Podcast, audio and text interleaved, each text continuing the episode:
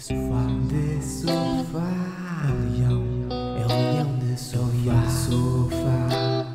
É o leão, é de sofá. É o leão de sofá. Olá Leões, mais um Leão de Sofá. Vamos falar do último jogo da época, Sporting Santa Clara, sobre os espectadores nos estádios, começar a abordar o mercado e outros assuntos. Antes de começar duas notas, o próximo pod vamos fechar a época com análises coletivas e individuais e mesmo com o fim da época o Leão Sofá vai continuar a trazer muito conteúdo, por isso não achem que vamos agora também de férias. Uh, ainda relativo ao Leão Sofá, estamos também à procura de mais pessoas uh, que estejam interessadas em, em, ingressar aqui na equipa, mas para escrever e criar conteúdos para o blog. Poderá eventualmente entrar aqui no podcast, se quiser. Um, e se gostam do Sporting e gostam de escrever, não, não hesitem, uh, não tem qualquer compromisso, isso aqui é por paixão ao clube, como tal, podem fazer, um, fazem o que puderem e sempre que, quiserem. Se estiverem interessados, contactem-nos, leondesefá.gmail.com ou vejam no blog em contacto. Ângelo, bora lá começar então por esse, por esse jogo. O Sporting venceu o Santa Clara nesse, nesse final da época por 4-0. Golos de Bruno Tabata, Pedro Porro, Paulo Sarabia e Marcos Edwards. Quanto ao 11, Virginia aqui a começar na baliza, a estrear-se no campeonato. Uh, a mesma defesa falta, face ao último jogo, também devido à lesão de Mateus Reis. Paulinho também de fora uh, por lesão. Daniel Bragança no meio campo juntamente com Palhinha e a frente de ataque com Sarabia, Pedro Gonçalves e novamente Tabata a titular. Ângelo. Sim, olá Mário, olá Leões. Uh, sim, o, o 11 foi um bocado dentro daquilo que também falámos a semana passada, uh, dado que seria o último jogo da, da temporada, e haver aqui a possibilidade de termos algumas, algumas despedidas, como foi o caso, por exemplo, do, do Sarabia e, e eventuais outras despedidas que, que, ainda, não, ainda não saibamos, como, como temos vindo a falar, como é o caso do, do Palhinha, por exemplo, e depois também premiar alguns jogadores pela época que fizeram e que não tiveram uh, direito a tantos minutos, como por exemplo o, o, o João Virgínia, uh, o André Paulo também depois na, na entrada na segunda parte, um, Tabata que voltou a estar, a estar muito bem e contribuir mais uma vez com, com um golo. Um, portanto, sim, foi, foi um 11 uh, interessante, aqui mantendo outra vez a, a tendência na, naquele trio de ataque mais móvel, sem uma referência, que nestes últimos quatro jogos do campeonato tem, tem dado bastantes frutos ao, ao Sporting, que foi nestas últimas quatro jornadas a equipa mais finalizadora do, do campeonato. Um, e acabou por ser um, um, jogo especial, como são sempre os. Não é sempre o último jogo do campeonato, acaba sempre por ter aqui alguns pontos de interesse. Tal, tal como as despedidas, como falámos há pouco, e também vermos jogadores que, com, com menos minutos a, a, jogar e a poderem mostrar serviço e a, a mostrarem-se para, para a próxima época. E depois acaba por ser um jogo onde já não, como não há, nenhum, não há título em disputa, nem, nem, e as, as equipas já têm as suas posições um, definidas, acaba por ser um jogo em que ambas as equipas se apresentam sem pressão e, e que disputam o jogo pelo jogo. Aqui maioritariamente o Santa Clara apresentou também como é a sua imagem de marca bastante, bastante aberto, não foi uma equipa que, que veio para Alvalade com o autocarro uh, à frente da baliza, foi uma equipa que, claro que dando, dando, dando o controle do jogo e dando mais bola ao Sporting, acabou por ser uma equipa sempre uh, interessada em, em sair para o ataque e, e, e no contra-ataque também. Portanto, acaba por ser um jogo agradável. Na, na primeira parte, um, até ao golo, não, não me lembro de ver assim muitas oportunidades de golo glamorosas uh, parte do Sporting. Creio que a, que a melhor um, ocasião até acaba por ser do, do Santa Clara, ainda com 0-0 num lance, creio eu, uh, por, por intermédio do Rui Costa, creio eu, que, se conseguiu isolar e atira um pouco ao lado da baliza do, do João Virgínia.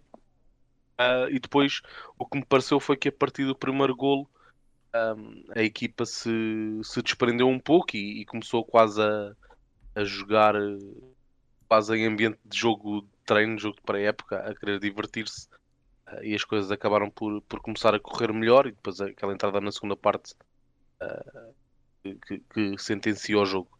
Um, aqui não, não poderia deixar de dar uma palavra e mais à frente acho que vamos falar com mais detalhe sobre isso deixar uma palavra também pela, pela última partida do Sarabia. Foi, foi um gosto vê-lo aqui durante, durante esta época, a vê-lo a espalhar a sua classe e a técnica que já, que já lhe reconhecíamos uh, dos tempos do, do PSG e do Sevilha. Foi, foi, foi um privilégio ter ver o Sarabia no campeonato e ainda mais uh, no, no, no, nosso clube. Creio, creio que foi de, dos melhores jogadores a passar pelo Sporting nos, nos últimos anos. Sim, concordo. Um, eu queria começar por uma nota ainda sobre o 11. Uh, esperava mais rotação. Uh, porque é que o Ruben não rodou mais a equipa? Tínhamos falado sobre isso, tinha dado uma resposta melhor se tivesse rodado mais. Também percebo a ambição de querer ainda fazer uh, os 85 pontos, mas eu acho que se tivesse rodado mais também não teria, não teria, uh, não teríamos perdido. e por exemplo, porque é que Vinagre voltou a ficar de fora e nem sequer teve minutos? Por exemplo, volta a ser uma pergunta que eu, que eu deixo no ar se Vinagre conta, é um jogador que custou, que vai custar 10 milhões aos cofres do Sporting, porque é que não, não, não conta nesses, nem nesses jogos? É, é essa a questão, porque depois o Ruben diz que acredita no Vinagre, que é um jogo que está a ser trabalhado, mas a verdade é que já, já, já chegamos ao final da época e o Vinagre uh, continua a não contar para nenhum jogo, nem para um jogo que, que não conta para nada. O único objetivo desse jogo era, era igualarmos a pontuação do ano passado, tentarmos fazer alguns golos. Uh, fora isso, nada mais. E porque é que o Vinagre não contou e porque é que não se rodou mais a equipa. Mas quanto a rodar mais a equipa, eu percebo, e até porque depois houve ali momentos para ter espaço, por exemplo, para Marçal e André Paulo. Virgínia teve bastante tempo, Rodrigo Ribeiro ainda entrou e teve bastante tempo. Mas no caso do Vinagre, é uma, uma questão que, que realmente o, Ruben nunca respondeu concretamente. Porque é que o Vinagre não joga mais? Ah, e tal, tem que ser mais integrado, tem que se adaptar mais. Mas já, tá, já, já passou quase um ano e a verdade é que ele vai se integrar mais é jogar e ele não joga. Uh, para um jogador do preço do, do Vinagre, uh, tem que jogar. O, o, Vinagre é um bom ponto que eu por acaso tínhamos esquecido durante o, o jogo, até porque lá está, o Nuno Santos fez uma, uma excelente partida e foi. Gostei muito de ver o Nuno Santos ontem e nem sequer me lembrei do, do Ruben Vinagre, mas sim o que estás a falar tens toda a razão e acho que era um jogo ideal para, para vermos o Ruben Vinagre Sim. fazer Embora o Nuno Santos tem dado sempre muito bem, o Nuno Santos merece minutos a titular, merece jogar, mas o Nuno Santos também tem muitos, muitos minutos, é dos jogadores com mais, com mais jogos. Sim, sim, uh, e o Vinagre tinha tudo para jogar e é a coisa que aqui que eu não percebo é, é, é das poucas coisas que me custa entender no Ruben é, é o vinagre é, é, a questão do vinagre sinceramente um, depois olhar um bocado também uh, para o jogo. Uh, de facto, o Sporting entrou. Não gostei muito da postura no início, pouca intensidade, muito lento nos processos. Chegou ao gol com alguma Era, era jogo de treino, quase, parecia Sim, para a época. Parecia uma equipa, lá está, senti a equipa um bocado em baixo e, e chegou ao gol com alguma sorte, um cruzamento, um desvio, um mau corte e o Tabata acaba por marcar. Depois, sim, concordo contigo, a equipa ficou mais à vontade, mas na segunda parte é que eu gostei mais. Gostei que a equipa soltou mais, veio com outra, outra intensidade. Nota-se claramente que o Ruben puxou as orelhas, entre aspas, aos jogadores, porque eles vieram com outra atitude. Um, e, e, a equipa depois começou a chegar à frente com outro critério. E a verdade é que o Santa Clara sim teve boas oportunidades e nós tivemos sorte por não ter sofrido. A verdade é essa, vamos ser sinceros. O Santa Clara não, mar não marcou porque não foi eficaz, porque o Santa Clara até, até podia ter marcado pelo menos um gol, uh, fez para isso tivemos sorte.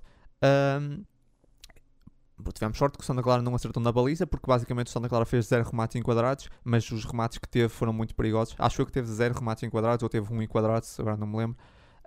mas acho que, que, se teve enquadrado foi para aí um, que foi um remate, acho que de longa distância. por isso eu acho que tivemos alguma sorte de não ter sofrido gol, mas a verdade é que hum, o Sporting depois melhorou bastante na segunda parte, fez para merecer o jogo. Uh, mostrou outra atitude, as substituições também acabaram por ajudar. Gostei bastante dos jogadores que entraram. É mesmo a minha questão, é mesmo essa do, do, do Vinagre, que não continuo sem entender essa, esse a questão da, da, da, contratação do jogador e, e, no caso, sabendo que é um jogador que vai ficar, que, que já foi, que vai ser acionada essa opção de compra, que também já é, que já se tornou obrigatória, uh, porque é que o jogador não joga? tendo que se adaptar ou não, ele vai se adaptar a jogar lá dentro um, com a equipa e não é. E é nesses jogos, ou seja, é mesmo nesses jogos que tem que jogar. Um, por isso eu não consigo entender. Depois de falaste também realmente que a equipa tem estado muito bem nos últimos jogos, e a verdade é que nos últimos 4 jogos, a jogar sem uma referência, ou seja, sem o Paulinho, mais concretamente, marcámos 14 golos. Isso tem gerado alguma discussão, que é afinal sem o Paulinho somos melhores, sem o Paulinho marcámos mais. Uh, eu até te vou deixar falar sobre isso, embora eu realmente Uh, acho que cada jogo é um jogo e há aí jogos que nós marcamos 3 golos e que se calhar, uh, ou 4 e que se calhar até foi um bocadinho, um, pá, um bocadinho sorte, também vamos, vamos ser sinceros, nesses, nesses últimos quatro jogos. Uh, embora fizemos para pa marcar, é verdade, mas, mas, mas se calhar há aí resultados que até são um bocado uh, expressivos. Um, a verdade é que eu acho que sem o Paulinho chegámos lá muitas vezes, mas com o Paulinho temos mais qualidade. Eu acho que o Paulinho temos mais qualidade na posse, no controle do jogo, a forma como a bola chega à frente. Uh, mas sem o Paulinho parece que ficamos mais. Um, conseguimos chegar mais vezes à frente, sendo que com menos qualidade. Isso é aquilo que eu tirei, a observação que eu tirei desses últimos quatro jogos, é um bocado isso. Uh, ou seja, também fica aqui essa perspectiva de futuro. Um, caso uh, o Sporting, ou seja, não precisa também se calhar de investir num, num 9, uh, saindo agora o caso saindo o Slimani, uh, ficámos com o, o, Paulinho e sempre a opção de futuro do Rodrigo Ribeiro. Não é, por exemplo, uma urgência ir buscar outro jogador, porque esse trio mais móvel dá boa resposta. Embora eu, eu sou da, da opinião que acho que com o Paulinho temos muita mais qualidade na posse. O que é que tu achas então desse, desses últimos quatro golos, desses últimos quatro jogos uh, fizemos 14, 14 golos, então sem, uma, sem o Paulinho. Sim, em relação a esse ponto, eu tenho aqui três ou quatro tópicos que eu acho que podem ajudar a, a justificar eh, esta, esta, eh, esta eficácia eh, mais, mais acentuada nos últimos jogos. Um, em primeiro lugar, acho que também tem a ver um pouco com, a, com o relaxamento, entre aspas, da equipa, no sentido de depois da derrota no derby, acho que a, a equipa desistiu um pouco uh, do título então, se calhar, o, os níveis de, de, pressão acabaram por baixar um pouco. Claro que os níveis motivacionais também, se calhar, baixaram, como é óbvio. Mas jogando com menos pressão, uh, principalmente no jogo do Portimonense e, e, no jogo de ontem, em que matematicamente já não era possível, um, creio que a equipa se sentiu mais solta. Um, lá está a volta a frisar. Se calhar não feliz, mas mais solta. Um, e, e, acho que também tem muito a ver com, com, com ter jogado contra equipas, contra adversários que já também não tinham muita coisa em jogo. Um, também se puderam, talvez se tenham aberto mais também durante os Sim, jogos. também é verdade. E que facilitou a, a finalização por parte do Sporting. Ainda assim, o que tu estás a dizer é, é verdade. O Sporting parece criar, se calhar não queria tanto, mas queria com melhor qualidade uh, e as combinações entre os três da frente que são mais móveis uh, acabam por ser mais fáceis do que quando temos o, o, o, Paulinho a jogar depois com, com dois jogadores mais móveis ao seu lado. Um, depois creio que, e que se calhar o que explica melhor uh, esta, esta eficácia da parte do Sporting tem mesmo a ver com ser mais complicado para, para a equipa adversária anular aqueles três homens. Porquê? Porque são três homens muito parecidos, são, são perfis de jogador muito, muito parecidos e que retiram completamente qualquer tipo de referência para, sim, sim, para a mobilidade do, mais aleatória às vezes.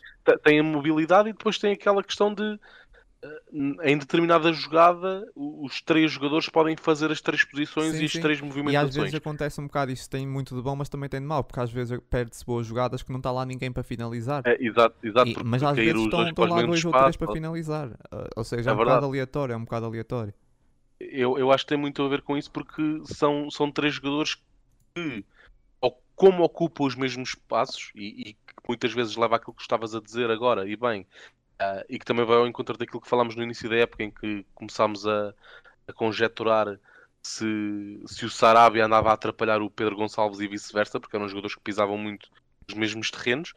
É esse lado negativo, mas também pelos vistos, também tem coisas positivas que é retirar qualquer tipo de referência da, das defensivas uh, adversárias porque não sabem a dada altura quem vai aparecer onde e, e, o, sistema, o sistema tático e o processo defensivo fica muito mais uh, condicionado e muito mais exposto às movimentações destes três jogadores. Quando, quando, nós jogamos com o Paulinho, nós sabemos que temos ali dois jogadores, ou neste caso, os adversários sabem que têm ali dois jogadores, sejam eles o Pote e o Sarabia, seja o Edward, seja o Nuno Santos, uh, quem seja, tem ali dois jogadores que, que, que as defensivas sabem que vão uh, maioritariamente cair nas alas e depois o, o ala contrário irá, irá estar no centro juntamente com o Paulinho.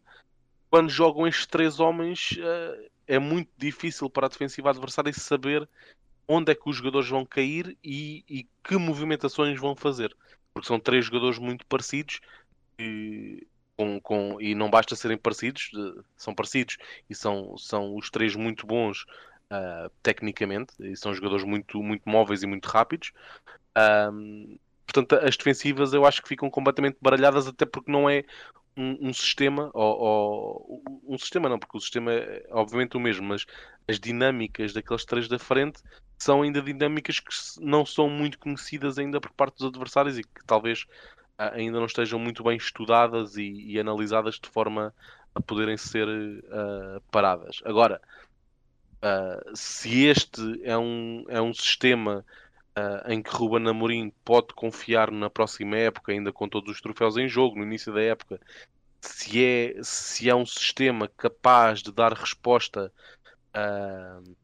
em caso de ausência por lesão, por opção técnica ou por castigo do Paulinho, não sei. Acho que precisava de ver este sistema a ser usado frequentemente em jogos, entre aspas, a doer, por assim dizer, uh, para conseguir dar uma melhor resposta a isso e claro, vai ser um, vai ser um, um sistema, ou, ou vai, vão ser um, vai ser um processo ofensivo que ao longo do tempo e quantas mais vezes for utilizado por parte do Sporting, mais estudado e mais analisado irá ser por parte dos adversários, como é óbvio, um, e se calhar cada vez mais irá ser difícil uh, ou irá criar menos perigo. Uh, se calhar a tendência será aproximar-se o, o, número de ocasiões criadas um, nestes dois moldes a tendência será a, a ser semelhante, diria, diria eu. Uh, ainda assim, é, é uma mais-valia saber que temos, entre aspas, um plano B e que esse plano B não é como o ano passado era, que era plantar o Coates lá à frente sim, sim. E, e, bombear, e bombear bolas à espera que acontecesse um milagre. Portanto, parece haver, pare, parece ser este o plano B do, do Ruben Amorim e não aquilo que se falou durante uns tempos, que seria talvez uh, abandonar o sistema de três centrais para, para um modelo mais clássico. Eu acho sinceramente que seria não seria bom, uh, porque, porque isso impactaria e, e, obrigaria a mudar muita coisa e não só as movimentações ofensivas do trio da frente.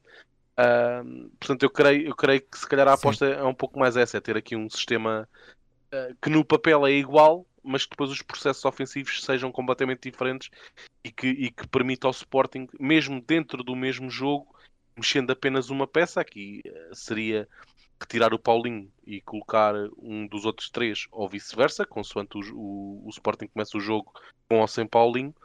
Uh, creio que é muito interessante e acho que é um sistema já muito bem oleado da Sim. parte do Sporting que, que poderá dar resposta uh, na, na próxima época. E é isso, terminámos aqui a época com 85 pontos, os mesmos pontos do ano passado, 73 golos marcados, 23 sofridos, uh, no total da época 53 jogos, 39 vitórias, 5 empates, 9 derrotas, 109 golos marcados, 49 golos sofridos. Uma época que termina então aqui bastante ou positiva, para muitos bastante positiva. Um, analisaremos melhor também no próximo podcast, como já dei conta. E avançamos então, Ângelo, teus destaques positivos desse jogo. Uh, eu destaques positivos tenho, sem dúvida alguma, a uh, Sarabia. Uh, quanto mais não seja pelo, pelo jogo de despedida, pela época que fez. Uh, e mesmo que não fosse o caso, acho que fez, acho que fez um bom jogo.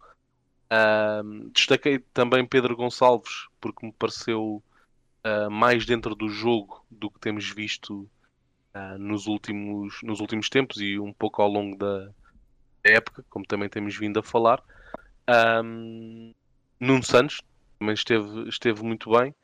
Uh, e vou, vou destacar aquele que para mim foi o melhor jogador em campo, foi o MVP da partida para mim, e de forma destacada que foi o Pedro Porro. Acho que fez um jogo incrível, também coroado com, com um golo, Uh, teve um lance em que ofereceu um gol quase de bandeja a Rodrigo Ribeiro, que, que, infelizmente não foi capaz de concretizar, embora a finalização fosse, fosse algo complicada, com, com, o pé esquerdo e já a chegar um pouco uh, em esforço à bola, mas é um cruzamento incrível do Pedro Porro. Esteve, esteve intratável, esteve, esteve com, com, uma, com uma rotação altíssima ao longo dos 90 minutos. Um, e foi, para mim, foi sem dúvida o, o, o melhor em campo. Quanto ao MVP, concordo completamente. Pedro Porro, deixando a parte emocional de lado, Um, o Pedro Porro foi o melhor, uh, foi uma máquina no corredor, ofensivamente criou várias jogadas de gol e acaba por mostrar aqui o gol. Segundo destaque, Sarabia. Um, acho que é um jogador que sim podia ser o MVP, até por, por aquilo que foi a despedida, mas o Porro, o Porro merece, porque fez um grande jogo. Uh, mas claro, Sarabia também uh, várias oportunidades criou, muita qualidade com bola, também acaba por, por ser brindado com um gol. Nuno Santos, acho que teve muito bem como o Porro na, no corredor direito. Nuno Santos no corredor esquerdo volta a fazer uma exibição tremenda. Um, ainda tem uma assistência, poderia ter feito até mais, poderia ter feito mais assistência, até poderia ter marcado, de verdade teve muito bem, mereceu um grande jogo. Pedro Gonçalves, como já disseste, subscrevo, teve muito ativo, gostei muito da forma como ele baixou para buscar jogo, para ligar, uh, e acaba também por estar ligado a dois golos. Só pecou um uhum. pouco na finalização, porque o Pedro Gonçalves fez tudo bem. Se tivesse finalizado como, como ele finalizava no ano passado, uh, tinha, feito, tinha feito um jogo tremendo. O próximo, acaba por meter Tabata, porque eu, eu acho que Tabata, aqui com pouquinho, pouquinhos minutos que foi acumulando, uh, abriu o marcador. Uh, foi, foi um jogo que aproveitou aquela chance que é para abrir o marcador e depois teve bons, bons momentos com bola. Muito bem. Gosto muito da, da qualidade, da forma como ele trabalha, como ele, como ele, como ele constrói jogadas, como ele leva a bola para a frente. É um jogador que podia muito bem jogar, jogar a, a 8 porque ele tem muita qualidade uh, com bola e, e, por isso acabo por destacar o, o Tabata. Basicamente são esses os meus destaques. Não tenho destaques negativos, suponho que também não. Uh, eu tenho um, mas antes dos destaques negativos queria. Acabas por, queria... por complicar, mas. tenho um, mas antes disso eu queria dar uma nota que me esqueci, queria ter dado no início, quando, quando começámos a falar do jogo, que, que é, tenho, tive muita pena do, do Fedal não estar disponível para, para, para este jogo, porque acho que ele também mereceria uma, sim, sim. uma disputa em campo, tal e qual como o Sarabia teve. Portanto, queria, queria deixar essa nota de certeza okay. so, Então, se tens destaques negativos, se tens destaques negativos, antes de ir para os destaques negativos, deixar também duas notas ainda dentro de positivo. Nem é bem dentro de positivo, dentro de destaques.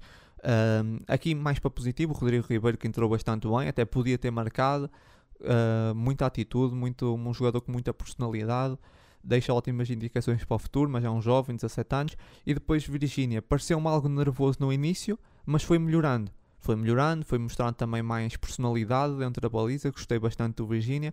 A, a, a verdade, gostei do Virgínia a forma como ele foi, melhorar, foi melhorando ao longo do jogo. Não gostei no início, pareceu-me muito nervoso, muito tenso, mas é normal também, é, é perfeitamente normal. Uh, mas depois foi a forma como ele foi evoluindo ao longo do jogo, eu gostei, e por isso dar essas duas notas. Um, e deixo-te então o teu destaque hum, negativo. Sim, o meu, o meu, destaque negativo, e aqui fazendo uma chega que não é todo dizer que fez um, um mau jogo, mas para mim que foi a unidade menos uh, do Sporting em campo, para mim ontem foi o Daniel Bragança. Acho que não esteve bem.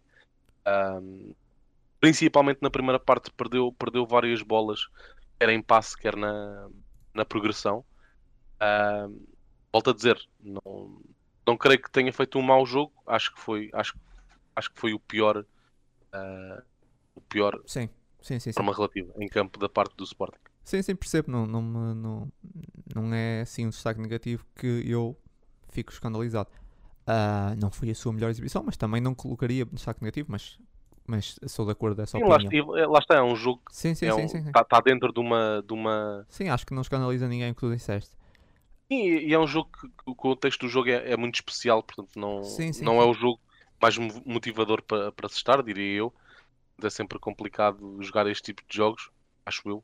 Uh, portanto, sim, ainda assim acho que teve ali é um bons momentos, relativo. mas por isso é que eu não colocaria em destaque negativo, porque acho que teve alguns bons pormenores, mas, mas sim, mas concordo, partilho a tua opinião. Um, eu tenho aqui mais uma coisa para falar, agora já fechando o jogo, não sei se queres acrescentar mais uma coisa sobre esse jogo. Não, não, força, força.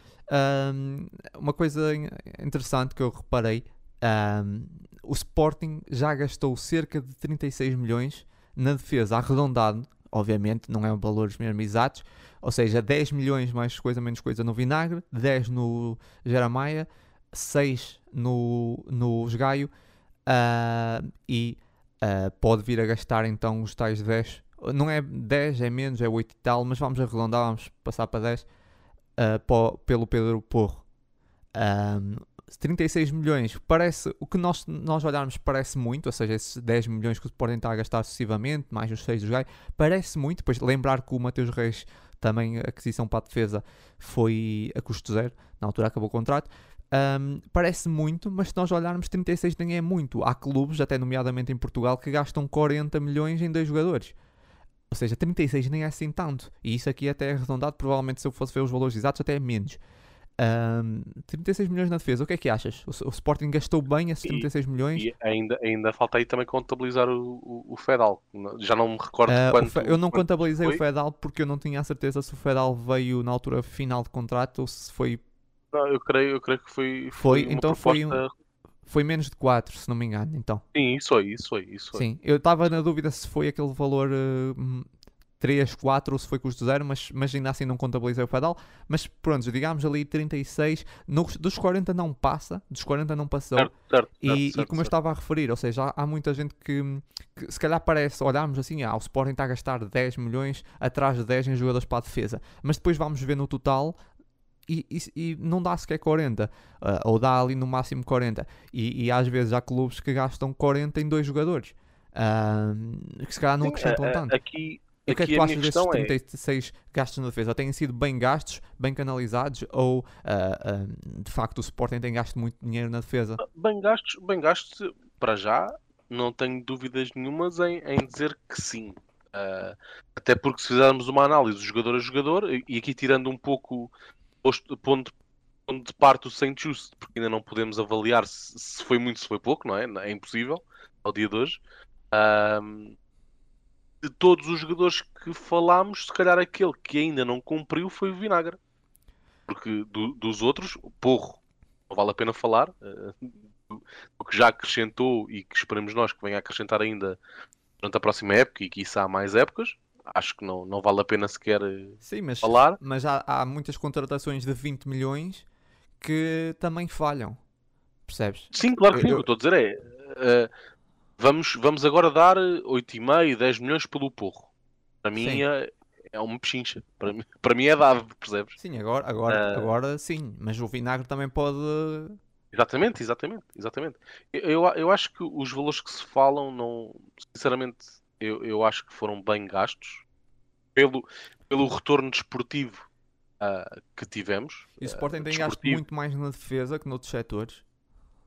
Sim, e, e bem, é a partir daí que se tem que construir um plantel, não é? O que se diz é que, que é de Sim. trás para a frente que devem, Sim, deve sim. construir o plantel e, Sim, e nós sabemos ah, ah, nós sabemos que quando Ruben Amorim pegou na, na equipa a empreitada que, que teve que ser, não é? Não, não estamos a falar de um plantel que precisava de, de umas pequenas afinações Sim, para foi ser muito difícil. Aquela final da época 19-20 foi muito difícil. Foi com muita. a emendar muitos jogadores em várias posições. E não, não, não, estamos a, não estamos a dizer que o Sporting, e salvo obviamente as devidas diferenças, não estamos a, a dizer que pegar num plantel de do Sporting na altura que o Ruben Amorim pegou ah, ser exatamente a mesma coisa que pegar num, num Real Madrid ou num Manchester City ou num Liverpool que precisa ali de afinar duas ou três posições no máximo dos máximos. Ah, o Sporting, quando Ruben Amorim pegou na equipa, eu acho que precisava, ou não vou dizer 11 Tanto é jogadores, que o 11 único defesa que mas ficou dessa época foi o Coates. Coates, exatamente. O Coates, o Neto também já estava, mas não era Sim, titular, o Neto não é? não era titular. E, Ah, e- Sim, mas não sim, podemos é, dizer é que é que a titular. dizer. não é? Um, vamos, vamos agora dizer que o, o Klopp, no fim desta época, sai do Liverpool. O senhor que o vier substituir, se calhar tem que comprar ali um ou dois jogadores, se tanto, não é? Sim, isso é o mesmo é válido para o Sporting no momento.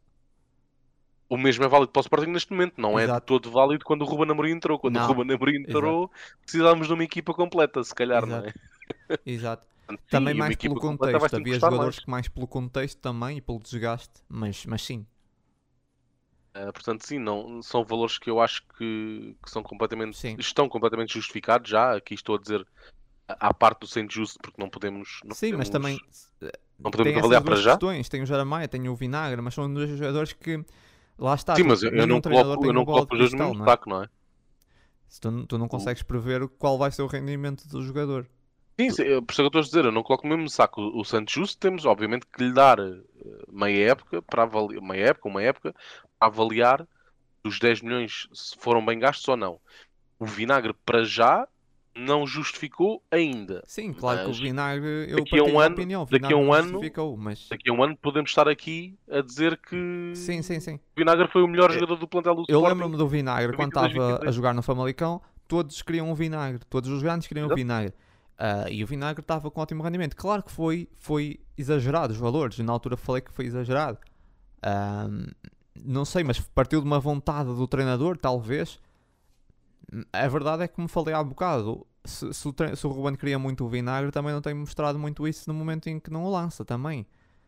E, e há aqui Sim, e alguma. ele- E, e- e se o Ruben Amorim acredita no, no vinagre, para mim está, está justificado, até Sim, porque e- e acre- Óbvio que o Ruben acredita no, no vinagre, porque senão o vinagre não estava na equipa. Agora a questão é: se ele acredita no vinagre, há aqui alguma contradição, porque acredita, mas não, Uhum. não- ele não joga.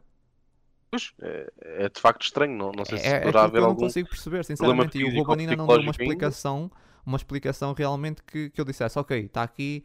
Ok, o, o jogador de facto não pode jogar. Mas é é assim, ele vai para o banco. Se vai para o banco é porque está pronto para jogar. Mas depois não entra nem um minuto, nem dois. Pá, isso custa-me entender, realmente, não é? Eu, a justificação eu creio que poderá ser ah, por aqueles problemas. Quando digo problemas psicológicos, parece que estou a dizer alguma coisa sobre a saúde. Ah, se vais falar do jogo do do jogador, Ajax, não por é? amor de Deus, não é? Isso Pois, já- não é, não é- o, o que, o que se disse Isso- na altura é que é um jogador que psicologicamente é, é muito frágil, se calhar ainda não conseguiu dar a volta. Pá, isso eu já, eu já dei a minha opinião sobre isso. Se, se o vinagre não, tá, não lida co- com isso, se ainda está com, com, com isso na cabeça, então o vinagre não está a fazer nada no Sporting.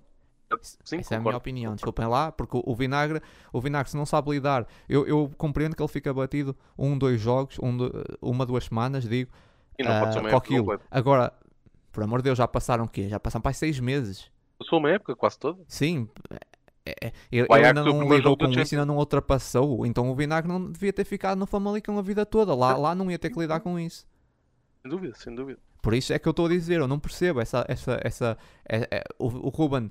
Ahm, há uma incongruência no Ruben em relação ao vinagre, porque ele diz sempre, sempre que se fala no vinagre, ele diz que acredita no vinagre, que o vinagre vai ser posta, que está a ser preparado, mas depois nunca o lança. E para mim, para, para ser preparado é dentro do campo, não é, não é nos treinos. Acho eu, ok, os treinos também, mas não é só nos treinos. Sim, sim, sim. Por sim. isso não É- consigo entender.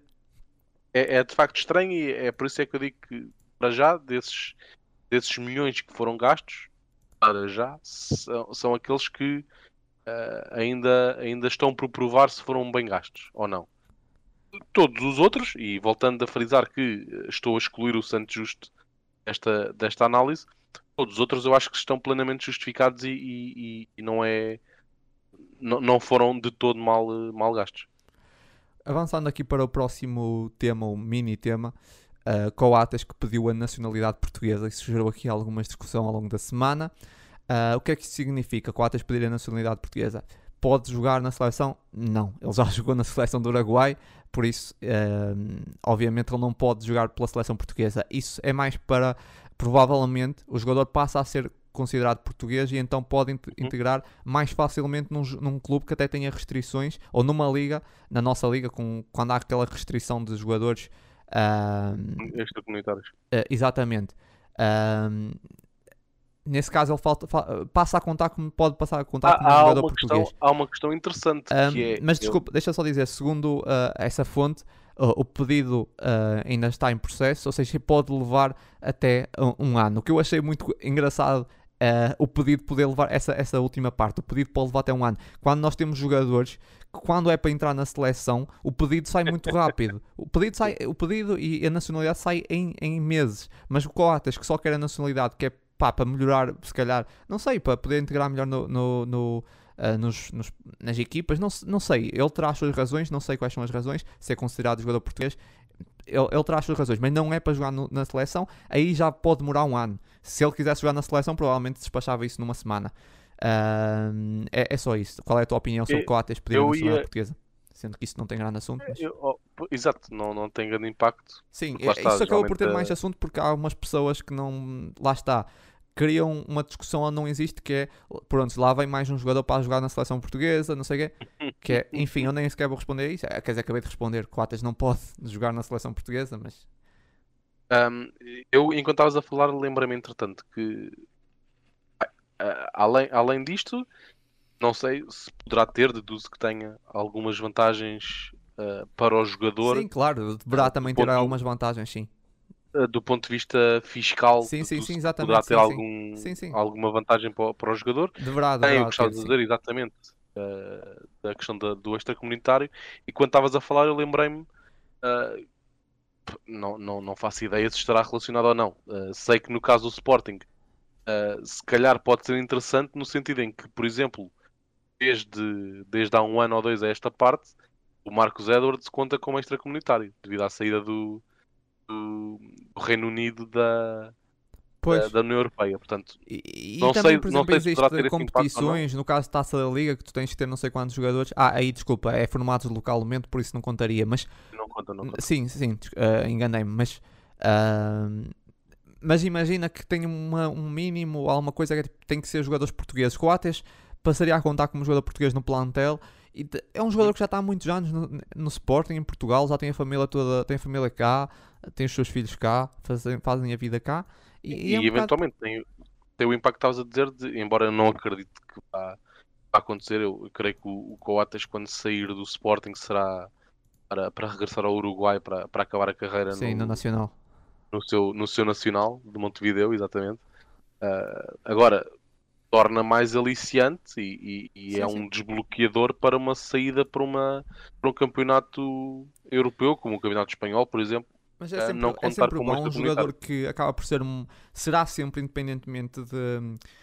Pá, dele fazer mais um ano ou dois, ou terminar a carreira no Sporting, ou ficar quase até ao fim da carreira no Sporting, será sempre um jogador que se- lembrado na nossa liga, uma, uma lenda da nossa liga, com certeza.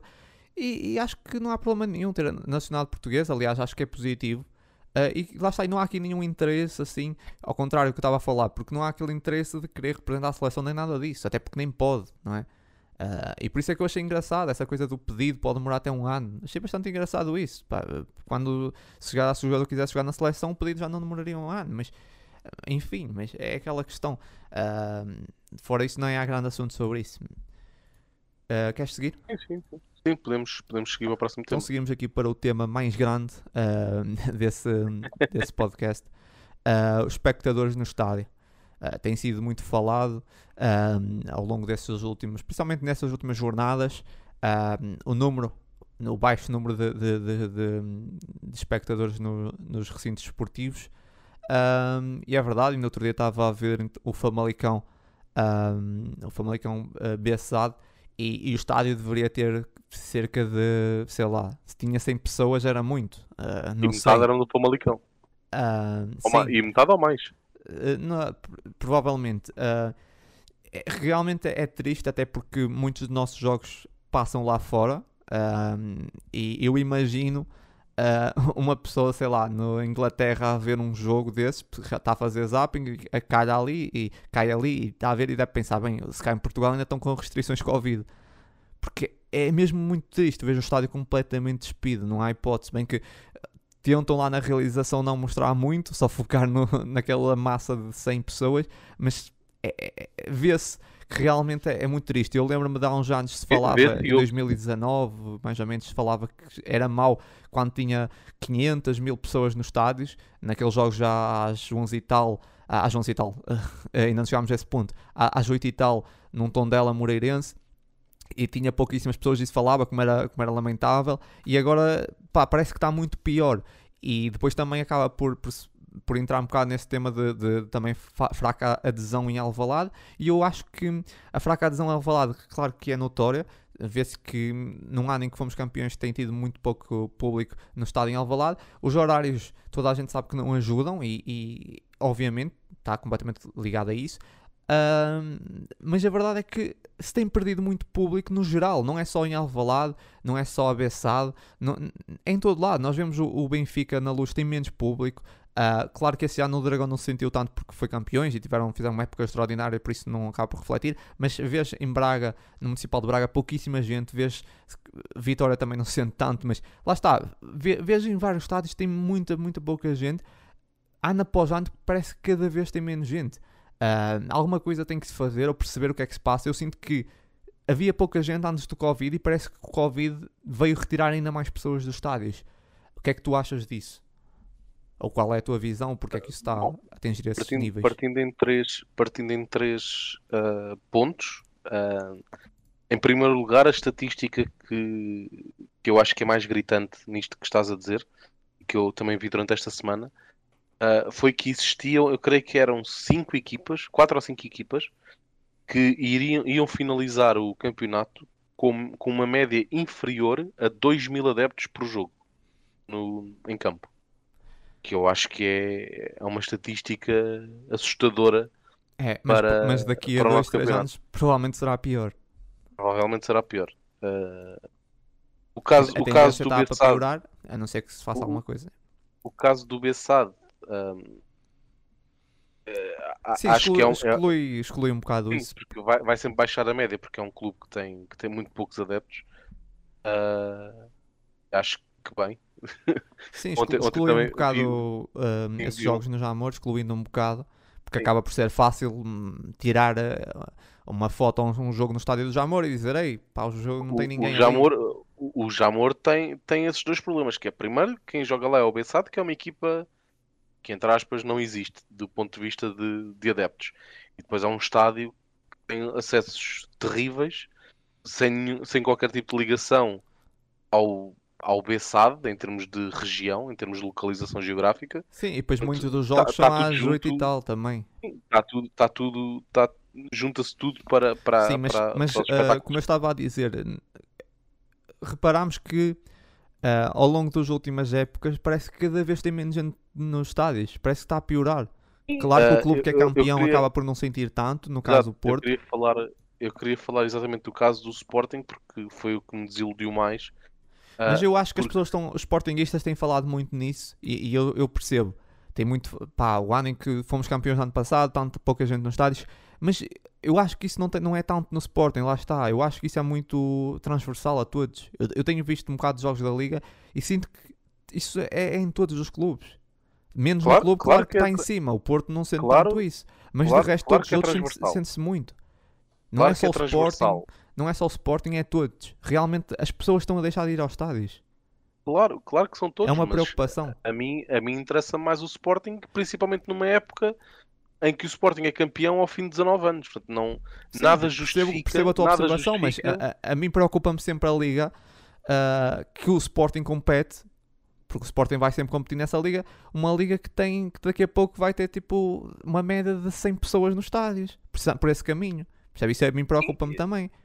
Eu, eu acho que isso depois também tem a ver com, obviamente, não só o- os horários, que não são de todo ideais. Eu não, eu não percebo num, num país como Portugal ah, não, porque é que nós não fazemos horários como se praticam, por exemplo, na Sim, Premier embora League. ficou ontem confirmado que o Sporting joga às 8 e tal por causa do Ruben. O Ruben confirmou ontem isso.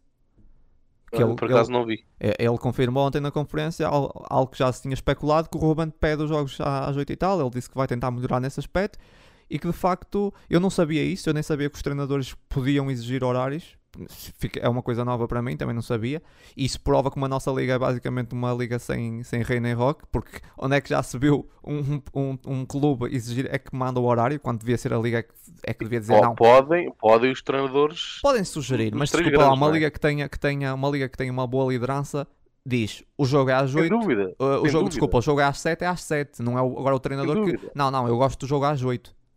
Mas mais preocupante do que mais preocupante do que o treinador poder sugerir ou não é o facto de os que podem sugerir são os três, os três grandes. Provavelmente são só os três grandes. Isso é, isso Se é que é vier o questão. treinador do, do tom dela dizer que era um jogo às Sim, 8, sim, a resposta vai provavelmente ser, não. "Oh, amigo, tudo bem, eh, Provavelmente, não, terra. provavelmente não. Ou seja, quase certo que são só os três grandes que têm direito a essas exigências. é? Isso E mas isso aí que não é grandes preocupante. dúvidas. E isso é que é preocupante. Pois.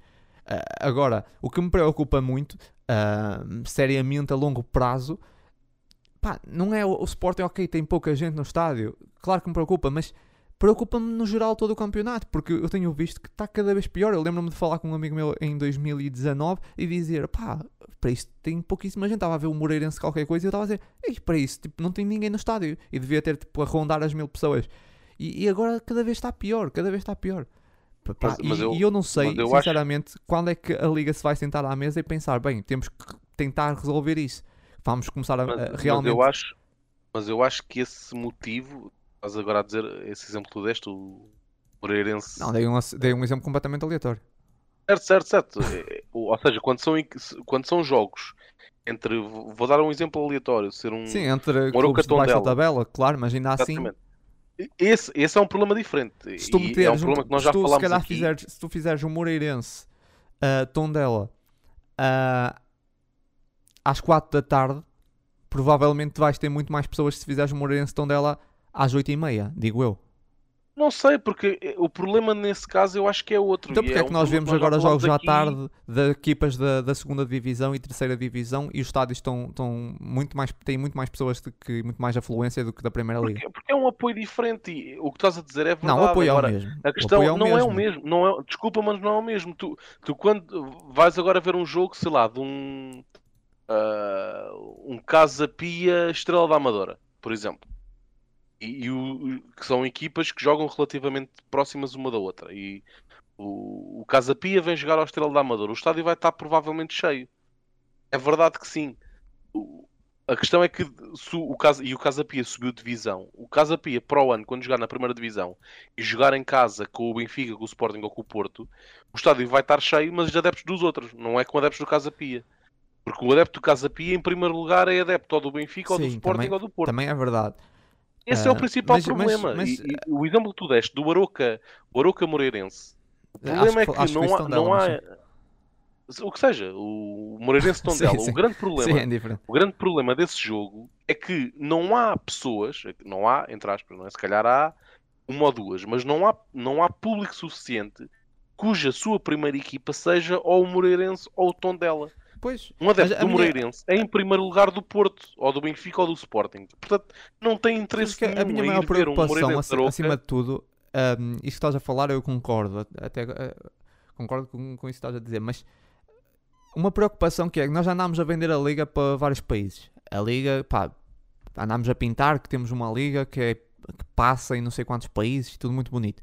Mas depois não nos preocupámos com esses problemas. Eu, eu não vejo a liga a, a discutir isso. Eu não vejo a liga a sentar-se à mesa e a preocupar-se. Vamos, vamos tentar resolver o que é que se passa, porque é que as pessoas estão a afastar do estádio. Ah, Porque é que as isso- pessoas não isso vão ao de todo, estádio? claro Os não. estádios nesse momento é só para, para grupos, é só para claques. Os estádios agora já não são para famílias. Quer dizer, eu sei, já foi pior, mas ah, vamos tentar perceber porque é que as as famílias já não vão ao estádio, porque é que as pessoas já Sim, não mas- se reúnem mas- nos fins mas de tu semana. percebes- mas tu percebes porque é que a Liga não se importa com isso. Porque o, o, o ganha-pão da Liga não é se o estádio está vazio ou se o o estádio está cheio. Pois, eu O sei. ganha-pão da Liga Mas, mas é é aí que eu estava a querer dizer, porque a Liga passa o em tantos países, a nossa Liga passa em tantos países, e isso também é uma imagem que, Claro sinceramente, que sim, claro que sim, mas continua a ganhar dinheiro, o que é que isso interessa? Eu, em tese, percebo o que tu estás a dizer, sem dúvida alguma. Tens toda a razão. O que eu estou a dizer é que, e é, é uma falta de profissionalismo da, da parte da Liga, não se preocupar em perceber as causas e resolvê-las. Aí estamos completamente de acordo. Agora, é óbvio que não, se, não interessa, porque 90% do dinheiro que a Liga ganha vem da venda pois, os direitos televisivos dos jogos. É irrelevante para a Liga se o Moreirense Tondela tem lá 5 mil pessoas ou 100. Não interessa, porque já vendeu o jogo. O jogo já foi vendido à Sport TV e já foi vendido a- às empresas televisivas dos outros países onde os jogos passam. exato. Ah, Além disso, eu tenho, tenho elevadas dúvidas que o Moreirense Tondela passa em qualquer outro país que não Sim, sim, Portugal. sim. É assim, pronto, um, um vamos- Moreirense, é assim, eu não tese. sei, eu não sei como é que são os contratos, não é? Mas Claro, claro, claro. Mas vamos, sei, vamos sei que a nossa liga passa em sim. vários países, por isso Vamos, assim, eu, eu, eu tese, suponho que tese quando tu compras a liga, depois podes passar, Claro, eh, claro, compras um pacote. Claro. podes passar depois um Mas- Tondela Moreirense, depois depende. Vamos, vamos dizer em tese, vamos dizer em tese que passa, que, que é vendido um Moreirense Sim. Tondela para claro passar, que vai passar mais um, um jogo Agora, grandes. Claro.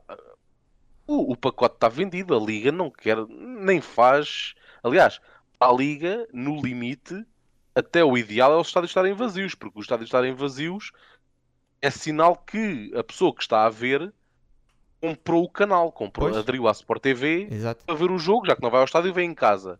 E quantas mais pessoas assinarem Sport TV para verem os jogos, mais dinheiro a Liga pode fazer com isso. A Liga, em vez de vender hoje por 100, amanhã vende por 200. Só que isso eventualmente vai, vai acabar por matar um bocado o futebol Claro que sim, português. e tu, e tu tens toda a razão, e é uma falta de profissionalismo e uma falta de visão a longo prazo. Tens toda a razão. Agora, para a Liga não lhe interessa, para Sim, a Liga. isso a longo prazo vai matar o futebol.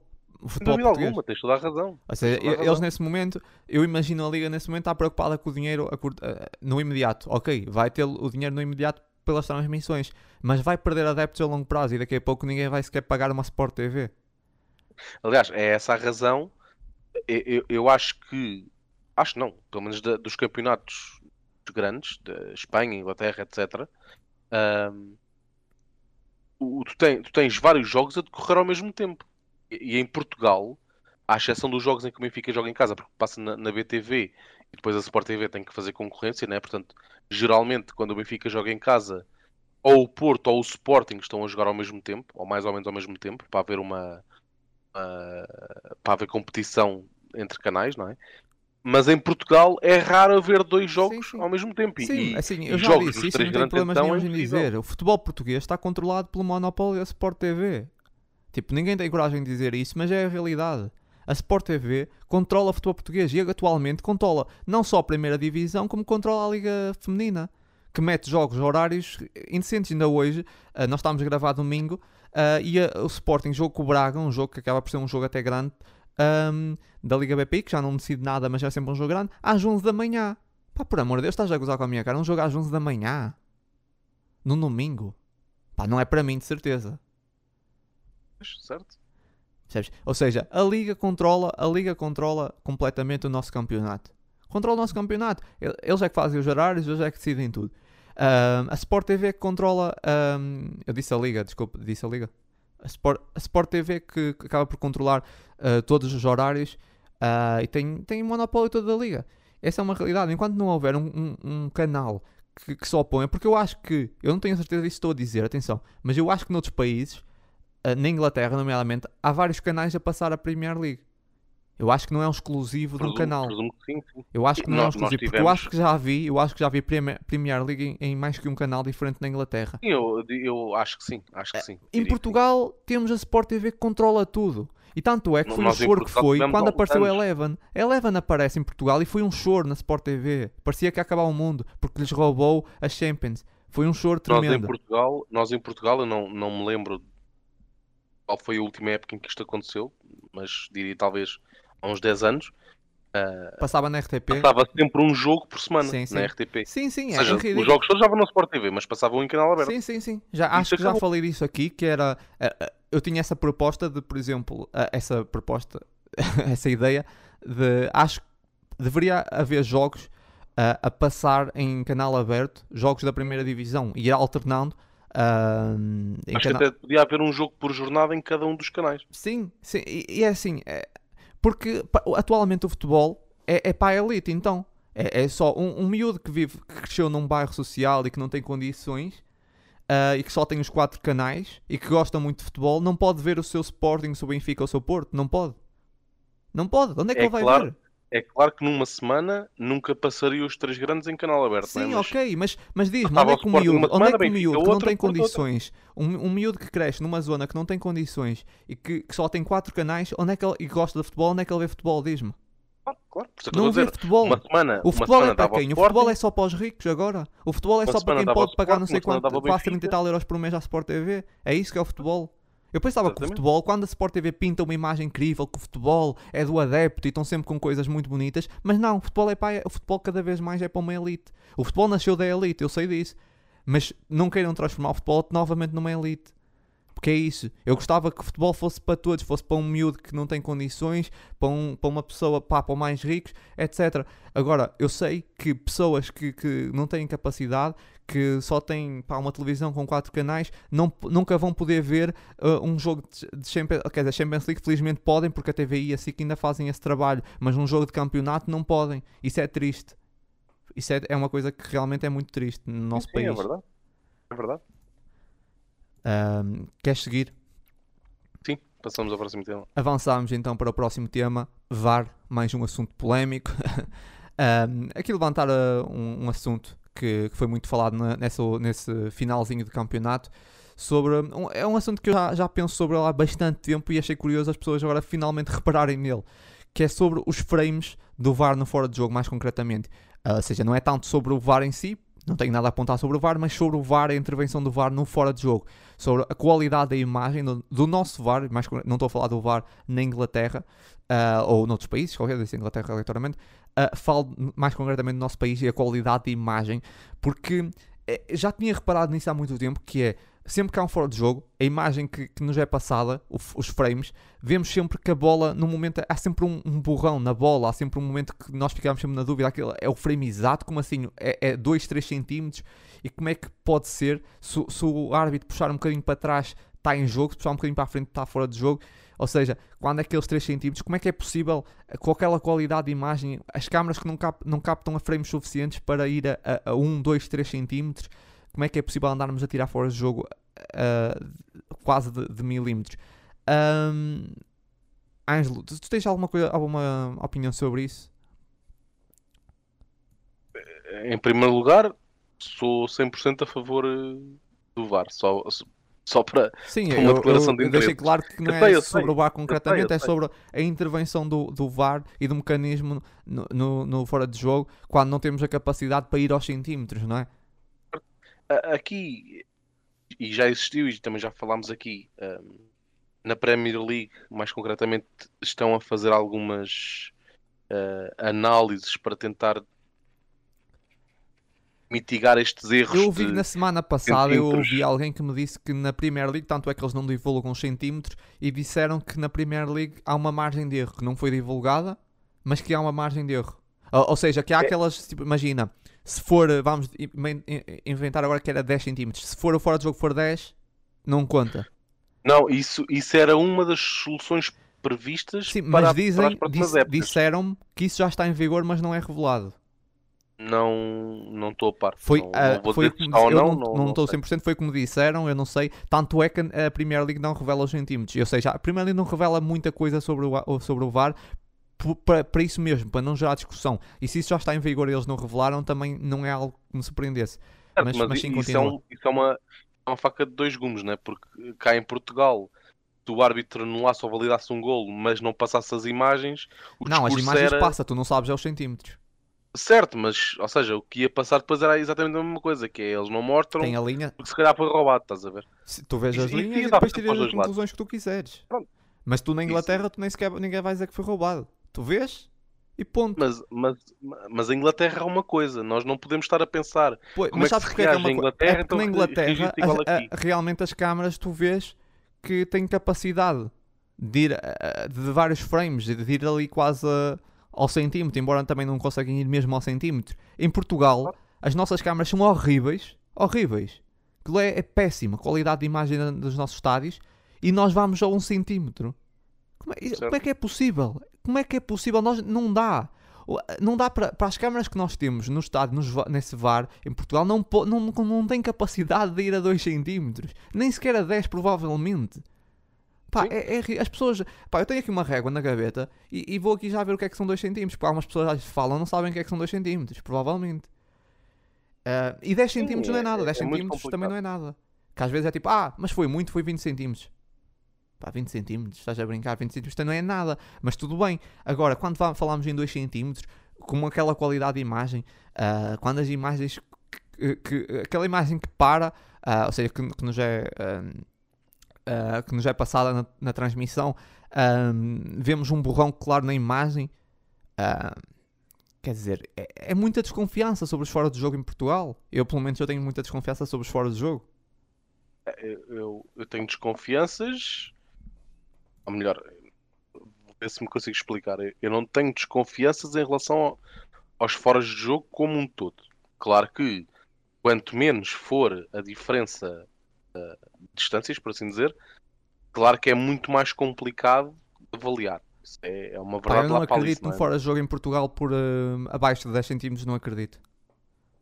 Certo. Não acredito, aqui... porque o, o, e, e uma, até já te disse isso e tu, tu já sabias, mas uma altura ouvi um, um ex-árbitro dizer que quem está no VAR por esses poucos centímetros consegue meter em jogo ou consegue meter fora de jogo. Claro Ponto, quando claro tu tens um ex-árbitro que te diz isso, está tudo explicado. Por isso eu não acredito no fora de jogo em Portugal. Não consigo acreditar. Claro não acreditas no fora de jogo em Portugal quando as distâncias são pequenas. Obviamente, quando as distâncias são pequenas, quando tu vês é uma distância que até o, o, o bandeirinha consegue, o auxiliar consegue assinalar, também não há nada a dizer, não é? Eu, eu acho que esta discussão tornou, tomou agora ah, dimensões e não vamos estar aqui a escamotear, porque aconteceu num, num, num clássico. Mas eu já há o tempo que já pensava sobre isso. Eu só decidi falar agora por causa disso, mas já há o tempo que eu já pensava sobre isso. A- A minha questão, a minha questão é que as mesmas pessoas que estão agora muito ofendidas com fora de jogo por 2 centímetros, que é um escândalo e é um roubo na Tuda Gamara, o ano passado houve um, um gol anulado por 1 um centímetro, Sim, eu tudo falei bem. o mesmo. É fora de jogo, é fora de jogo. Eu falei o É mesmo. fora de jogo, é fora de jogo. Tu nem sim, vias sim, quando a bola partiu. Tu nem vias quando Certo, a bola certo, partiu. certo, ma- mas, é ridículo tiveste, aquele fora de jogo. Mas tu tiveste a mesma opinião o ano passado e este ano. E tudo bem. E o ano passado nós achamos, é pá, isto é muito complicado dar uma análise de um centímetro, dois Pá, não é centímetros, complicado, cinco é centímetros. impossível. É impossível, não é Pronto, complicado, é impossível, impossível. É impossível, é impossível. Pronto. Tiveste a mesma opinião ano passado, tiveste a mesma opinião este ano. Tudo bem. Agora, há pessoas que o ano passado viram fora de jogo de um centímetro e o discurso que passou para cá cá para fora foi: pá, fora de jogo um centímetro ou um metro é fora de jogo. Tudo bem, em tese tem razão. É verdade. A Um questão é a máquina não consegue, não consegue ver isso. Certo, mas de- deixa-me só acabar o raciocínio, porque isso em tese é verdade. Um fora de jogo de um centímetro ou um fora de jogo de um metro é um fora de jogo. Não há, não há discussão. Estão 100% corretos. Agora, o ano passado o discurso era este. Este ano o discurso é, pá, 2 centímetros é impossível ver. Pá, decidam-se. Des- Desculpem lá, decidam-se. Ou então sejam sérios. Porque o ano passado, um centímetro, é óbvio que é fora de jogo. E estou a falar de um, de um gol que foi anulado ao Sporting no Moreirense, um jogo que o Sporting empatou e que há um gol anulado por um centímetro ao Pedro Ah, pá, eu percebo o que estás a dizer, mas estás a levar isso para clubites, pessoas que nem sequer, nem sequer são para levar a Porquê é sério. clube... Porquê é clubites? Não, Porquê mas, é mas estás a levar isso para uma opinião que é pessoas que nem sequer se leva a sério. Que é quando é para 2 centímetros para o outro, não é quando é 2 centímetros para, para, para, para ele, já conta, já, já é. Já, já é roubado. Eu, eu nem estou a levar para esse caminho, isso não me interessa, pá, os clubites e, os, e essas pessoas que nem sequer são para respeitar eh, da opinião, porque, pronto, lá está, é sempre quando, quando é contra eles é que, é que Mas não realmente é roubar e não, depois os outros já é. Mas eu, eu não estou, eu não estou a falar de ninguém em concreto. A questão é que são Não, todas mas as existe, pessoas. mas existe, factualmente, isso estás a dizer, essas pessoas existem. não existe, são todas as pessoas. Não, são é todas, também não são todas. Ok, são 99% das pessoas. O ano passado, Sim, o fora bem, de jogo mas- foi bem assinalado. Este ano já não. Mas, mas pá, um- nós temos um problema grave com, com, com essa questão do VAR, ah, ah, do fora de jogo. Nós já andámos a brincar, voltando um bocado atrás, nós já andámos a brincar ao centímetro quando não temos capacidade para ir ao centímetro. Isso para mim é brincar com, é brincar com as pessoas que mas trabalham no mas futebol. É brincar com a cara de quem trabalha no futebol. É brincar com a cara do jogador. É brincar com a cara dos, dos, Certo, dos então, técnicos. mas, mas- mas essa discussão, essa discussão é impossível de ter, Mário. Porque é assim, nós agora dizemos, nós não, tem- não temos condições, não temos instalações, não temos câmaras. Olha, primeiramente. É, é melhorar as câmaras nos estádios porque é, É, é impossível é tu pagares 30 e tal euros por mês para a Sport TV para passarem uma transmissão que é gravado com um Motorola. Mas eu, mas eu, mas eu, acaso não sei, posso estar a dizer uma, uma asneira, mas não, eu não sei se as câmaras do VAR são as câmaras da Sport TV. Não, não faço Ah, ideia. Quem é, quem, quem é que tem o monopólio da transmissão? Sou eu? É Sport Não é a TV. transmissão, eu estou a dizer, as câmaras que são usadas para o VAR. Não sei se são as, as câmaras que são usadas no VAR são as câmaras que são disponibilizadas na transmissão. Isso, isso aí, Não? ah, eles não têm lá câmaras, no- não vou lá meter umas câmaras próprias. São as câmaras da transmissão. São as mesmas câmaras que nós temos em casa. E aquela qualidade, logo aí, pá, não, é, é, é, é ter HD, não ter HD, aquilo é igual, é uma qualidade ah, horrível. Logo aí, pronto. Sem, sem dúvida. Ah, o, que, o que eu acho que nós não podemos estar a discutir é a, a- a questão da, da qualidade do, do equipamento é inegável. É, é qualidade do Tem que equipamento, Tem que depois melhorar. haver uma, Agora- haver- a- não se revelar os centímetros e haver uma margem que se estipule, faça fazer um estúdio e haver uma margem de mas eu, mas eu, a, eu a margem eu não concordo. E eu vou-te explicar porquê. Porque é que eu não concordo com a margem. Porque agora vamos dizer que a margem é 10 centímetros. Pá, mas tu nem daqui a 10 anos vais conseguir ter, ter mecanismos Mário, que deixa, deixa-me aos só- deixa-me acabar, deixa-me acabar o raciocínio. Vamos, vamos partir do princípio que agora a margem é 10 centímetros. Ou seja, coisas abaixo de 10 centímetros nós não marcamos fora de jogo. Certo? Amanhã há um fora de jogo em que ele está 11. Mas tu não sabes, mas tu não sabes, não tens que saber se é 11 ou se é 12. Mas não, Os não interessa. não têm que ser eu não tenho que saber ou deixar de saber. Pá, tem que o haver, que eu estou a dizer é. tu o ouviste o que eu disse, tem que é- haver um estudo, tem de haver um estudo, perceber até, Mas- onde é que, até onde é que a margem, há uma margem de erro, tem de se perceber qual é a margem de erro, se é que 10, haver- se é mas não tem 20, que se é haver 30. estúpido. Não, não tem que haver estudo. Não tem que haver estudo, porque repara, a margem ser 10 centímetros ou a margem ser 0 é igual. Estamos a falar da distância entre dois jogadores. Porque a partir do momento em que nós definirmos há uma margem de erro de, vou dizer, 10 centímetros. Ou seja, Mas é a Menos margem 10 de um boc- da máquina.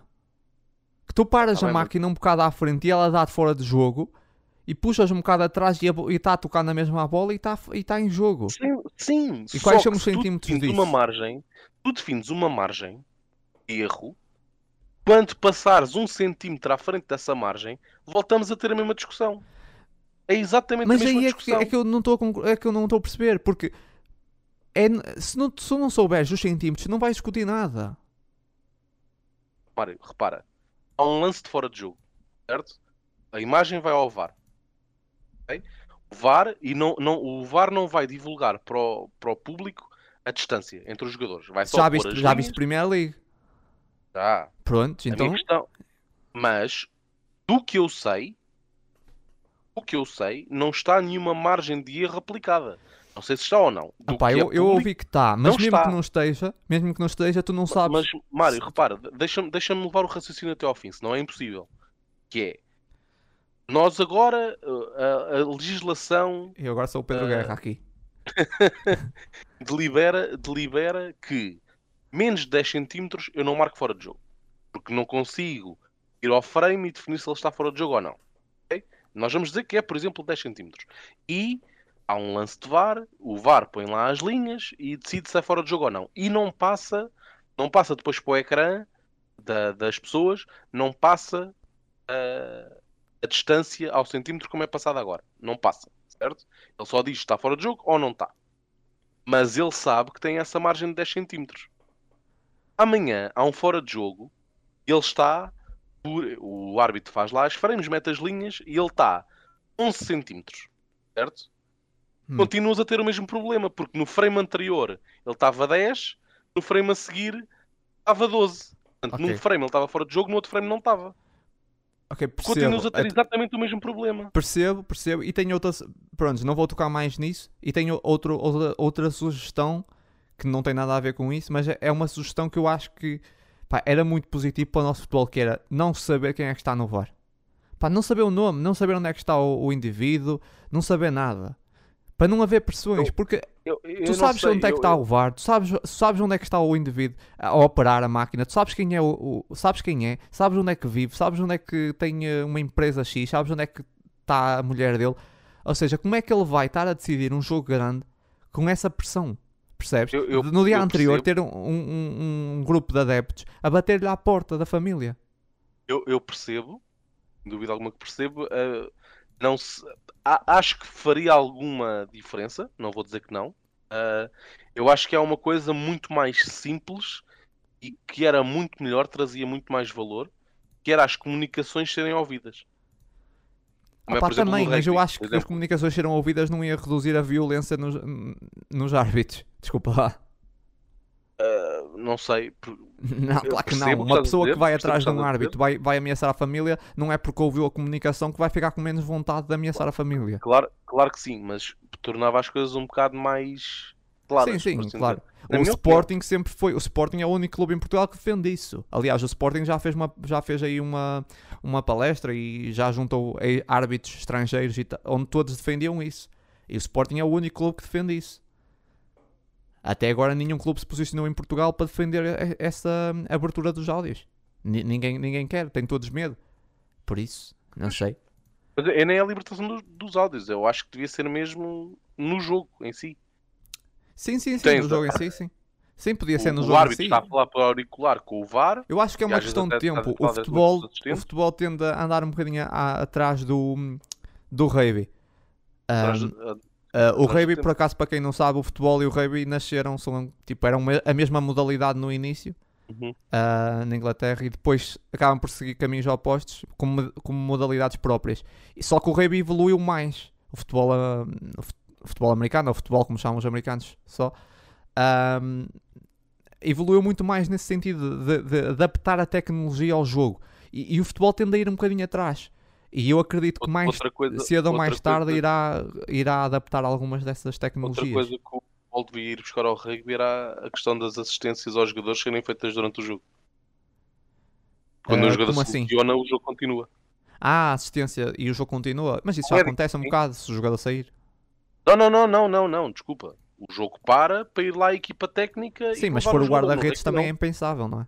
Tá bem, tudo bem, mas nos jogadores de campo isto não acontece. Sim, não acontece, a não ser que o jogador vá, saia das linhas, sim. Sim, mas o jogo para. No rugby não. Pois No também... rugby tens lá os médicos à volta dele. Sim, sim. É um jogo que é muito mais perigoso sim, sim, sim, estar, sim, estar sim. os médicos a, a- a tratar do jogador e caem-lhes 3 Sim, ou 4 eu acho que o futebol irá nos próximos 10 anos sofrer grandes mudanças. Só que o futebol é um desporto que, lá está, o rugby é mais aberto à tecnologia e o futebol é muito fechado. Eu, acredito que nos próximos 10 anos o futebol irá mudar muito, porque o futebol ainda é um desporto que está muito ainda uma fase muito em- embrionária em certas regras, ainda há coisas que ainda são as regras, ainda são as mesmas desde quase desde 1800 e tal. É, é um desporto que, por definição, é muito lento a. Sim, é muito lento, mas eu acredito que vai haver aqui uma, uma vai-se girar aqui uma chave nos, até 2030 e acredito que vai haver muita coisa diferente. Sim, já- Uh, já algumas tanto na parte do tempo útil de jogo e nessa cena que tu- nisso que tu disseste das, das lesões, vai haver muita coisa que vai mudar. As já há substituições, competições de, de formação que estão a fazer o, tempo de, o tempo de jogo parado. sim, sim. quando a eh, bola sai, há, há muitos para. estudos que estão a ser feitos nesse momento na FIFA, creio, ah, na UEFA, ahm, nesse sentido de pensar o que é que nos próximos anos se pode fazer para para melhorar nesse aspecto. E eu acredito que lá está, mais ou menos até 2030, que é o, o Mundial, que até espero que seja em Portugal e na Espanha que se fala. Um, até aí eu acredito que vai haver um- muita mudança no futebol. Claro que não será tipo uma coisa, porque lá está, como estávamos a dizer, o futebol é muito conservador. Será coisas pequeninas, mas acho que vai haver muita mudança e o futebol tem que mudar muita coisa, porque o futebol, nós não podemos ainda, estamos em 2022 e andar com regras que foram inventadas em- em- no século eh, XIX. Quer dizer, Claro, claro eh, não. não faz sentido nenhum. tá? Ahm, e é isso. Avançamos? Acrescentar mais alguma coisa? Não, não. Vamos avançar. Então seguimos, ah, vamos, vamos entrar no mercado. Mercado de sofá.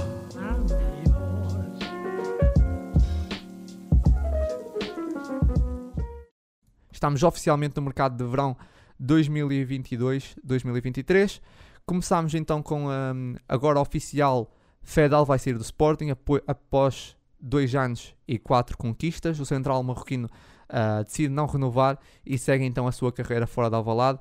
Ah, algo que já havia sido comunicado pelo Mr. Ruben Amorim, que não contaria com o central para a próxima época. Ângelo. Ah, sim, acaba por ser algo que nós já, já tínhamos a discutir aqui no, no blog, no podcast há uns tempos. Foi, foi, foi uma notícia esperada, também numa época um pouco menos fulgurante do Fedal ah, no Sporting, até com alguns problemas físicos e muita gestão feita de- desde o início da época. Ahm, ainda assim foi um central que eu acho que cumpriu, e também nomeadamente ah, aos valores envolvidos na sua, na sua transferência. Creio que, que acabou por ser um bom reforço da equipa, muito importante o ano passado na, na conquista do título. Creio que foi fundamental ah, também e principalmente por ter sido, ter sido um, um trio defensivo ah, ali composto ah, por, eh, também pelo, pelo Gonçalo Inácio e também com, com a presença do, do, do, do Eduardo Quaresma seria preciso uma voz de comando muito grande na, no centro da defesa e o Fedal juntamente com o Coates e com o Neto foram capazes de, de trazer essa experiência que eu acho que é indispensável para um setor, um setor tão sensível como é o trio, o trio central do Sporting. Ahm, foi, foi um central que eu gostei muito de ver no, no Sporting, embora só durante duas épocas e desejamos-lhes sem dúvida toda, toda a sorte para, para, para o que resta da sua carreira. Creio que, que ainda não se saberá para onde ou por onde, mas, mas e co- como ele próprio disse, será, será um leão para sempre e foi muito bom ter, ter o Zu Fedal nestes, nestes anos no Sporting. Exato. Seguimos para a próxima oficialização. Contratação de Jeremiah St. Just, 9 milhões e meio mais 2 milhões por objetivos. Contrato até 2026, uma cláusula de rescisão de 45 milhões. Ah, sim, aqui o Santos nós também já falámos e não me vou alongar muito porque já, já disse aqui várias vezes que sou, sou, sou fã das suas características. Era, era um jogador que eu já tinha acompanhado na Bundesliga e sempre gostei muito de o ver. Aqui o, o- a dúvida poderá, poderá recair sobre as, as lesões que ele tem, tem tido agora ultimamente, que pelo que se disse já, já foram debeladas e não, não deverá haver grande, grande problema. É, é um jogador que tem todas as valias físicas e técnicas para, para pegar destaca no, no 11 titular do Sporting. Eu creio ser seguro dizer que, que o trio defensivo do Sporting na próxima época será sem dúvida alguma uh, Coates no meio, Santos à direita e, e Gonçalo Inácio à esquerda. Uh, vamos ter agora dois centrais muito fortes na, na, na, saída de bola. O Gonçalo Inácio mais no passe longo, o, o Saint Just mais na, no transporte, que é um central extremamente rápido. Do ponto de vista defensivo, é um jogador, mais uma vez, extremamente rápido e, e muito forte fisicamente, tem um excelente timing de, de corte. Uh, é um jogador ainda com, com alguma margem de progressão. Uh, claro que foram valores algo elevados para aquilo que é a, a, política de contratações do Sporting e as condições de contratação do Sporting nos últimos, nos últimos anos, mas ainda assim eu acho que, que vai justificar um, e, e, vai pegar destaca no, no centro da defesa. Sim, aquilo que eu vi, um jogador que me trouxe algumas vibes de Mateus Reis, uh, mas com mais qualidade defensiva. É um jogador muito inteligente, subscreve aquilo que tu disseste e é muito rápido, tem muita margem de evolução, sendo que é um jogador que eu acho que é mais para, uh, não é tanto para a valorização uh, financeira, mas mais para o plano desportivo, mas é um jogador com muita qualidade. Sim, e aqui, só, só para finalizar, dar uma nota que é bom uh, ver que, que, o paradigma está, está a mudar e ao longo de épocas e épocas a fio, uh, o Sporting muitas vezes seguia para estágio e o plantel ainda não estava fechado e às vezes até começavam os jogos oficiais e ainda havia dúvidas de quem saía, de quem ficava.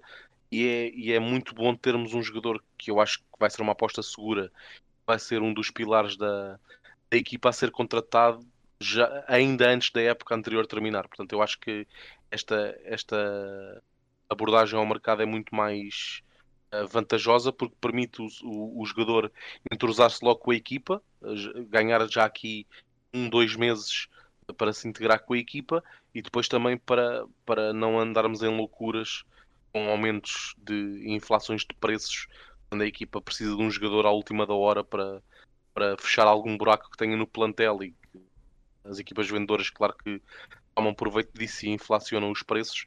Eu acho que é muito bom e muito positivo a equipa do Sporting e o departamento uh, do futebol do Sporting estar, uh, estar a atacar o mercado tão cedo.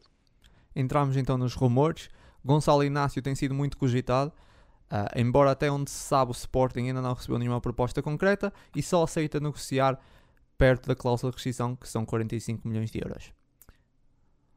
E o Gonçalo Inácio terá que ser negociado nesses moldes. É um jogador que, sem dúvida alguma, está talhado para, para voos uh, mais altos, para, para, para as grandes equipas europeias e para lutar também por, por, por títulos europeus e, e, e, fazer carreira lá fora. Um, creio que se calhar será vantajoso para o, para o jogador uh, fazer mais uma, duas épocas no Sporting, aqui puxando um pouco a brasa à nossa sardinha, fazer mais uma duas épocas uh, internas, aqui também tirando proveito de, muito provavelmente no próximo ano, uh, ficar completamente deslocado para o lado esquerdo, onde, onde eu acho que ele, que ele poderá ser ainda melhor do que, do que aquilo que já é no, no lado direito.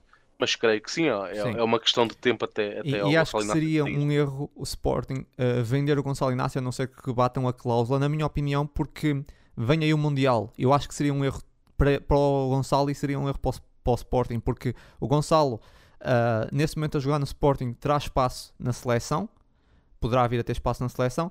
A sair é uma incógnita, ele não sabe em contexto é que vai entrar. Infelizmente, um... infelizmente, infelizmente, eu acho que o Gonçalo Inácio mal seja vendido é convocado, enquanto, enquanto está no Sporting, estamos a ver que as coisas não correm bem assim. Talvez, mas a verdade é que nesse, nesse momento o Gonçalo Inácio seria mais inteligente ficar no Sporting e dar continuidade. Eu acho Sim, que não seria muito Concordo. inteligente vender o Gonçalo Inácio agora. Acho que não faz muito sentido.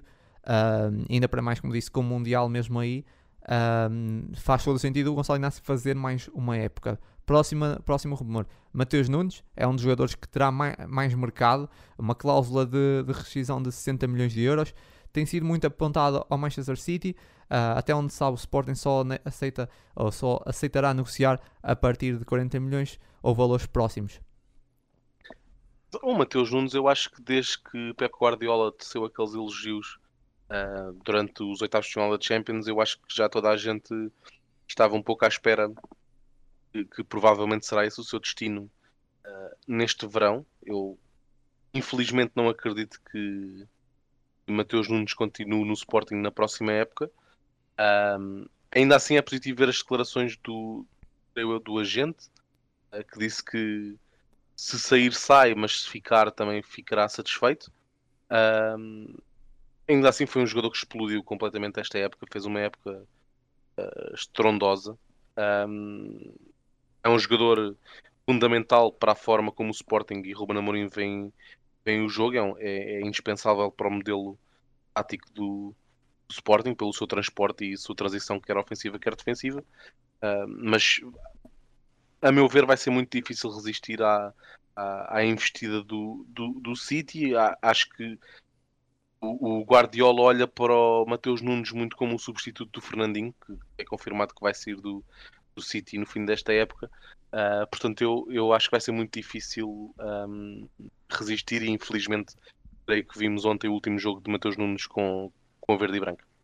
O próximo é Palhinha, é outro dos jogadores muito falados para sair, uma cláusula nos 60 milhões de euros.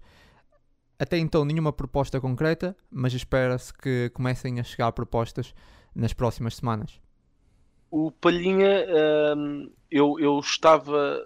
Eu pensei que talvez ele não saísse. Uh, nos últimos tempos eu tenho, tenho tido essa convicção. Uh, mas depois de ver ontem a saída, quando ele foi substituído, fiquei um pouco com a sensação que foi quase uma, uma despedida. Fala-se do Tottenham uh, de Inglaterra a acontecer. Tenho alguma pena, por assim dizer. Pena.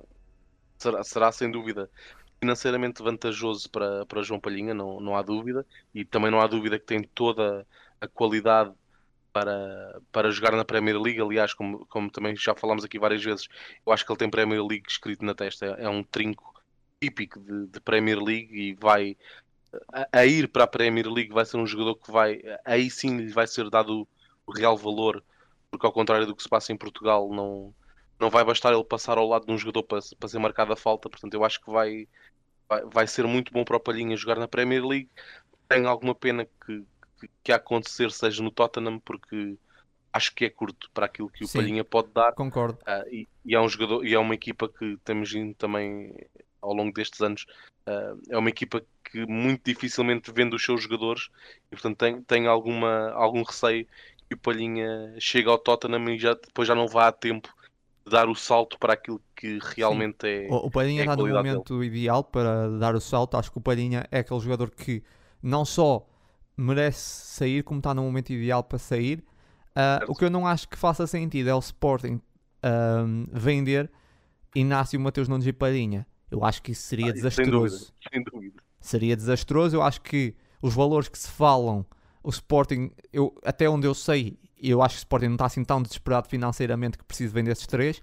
Se vender Mateus Nunes e Palhinha já seria mau, uh, mas eu percebia, e tem, os dois têm muito mercado, Uh, mas tem, não pode vender esses três, eu acho que não faz sentido. Mais a saída de Sarabia, aquilo era quase a espinha dorsal da equipa Sim, toda. era, era muito, era muito mal. Era muito mal. Sim. Eu acho que o Sporting Palhinha, uh, na minha opinião, será o, o primeiro jogador a sair. Mateus Nunes, se as propostas forem muito boas, e Inácio tem de, tem de ficar. Inácio, Sporting não pode ceder essa época, porque lá está, uma equipa que está com esse projeto do Sporting não pode, numa época, desfazer-se de três jogadores que são titularíssimos. Não pode. Se fizer isso, é basicamente para a próxima época quase começar do zero se o Sporting quer lutar pelo título na próxima época, tem de salvaguardar titulares sabendo que precisa de vender, mas não pode vender três. Se vender dois já será mau, se vender Palhinha Mateus Nunes já será mau, mas eu percebo e até, claro, acaba por ser muito bom financeiramente.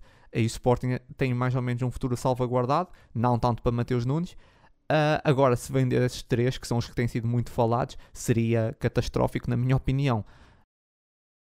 Uh, vamos avançar. Pedro Porro. O Sporting prepara-se para oficializar a sua compra para um valor a rondar 8 milhões contrato até 2025, uma cláusula de 45 milhões uh, e só por esse valor é que ele sairá dela falar desse ano, a menos que o Manchester City tente resgatar o jogador, uh, porque, porque os Citizens ficam com uma opção de recompra de 20 milhões que já tinha sido estabelecida no primeiro empréstimo.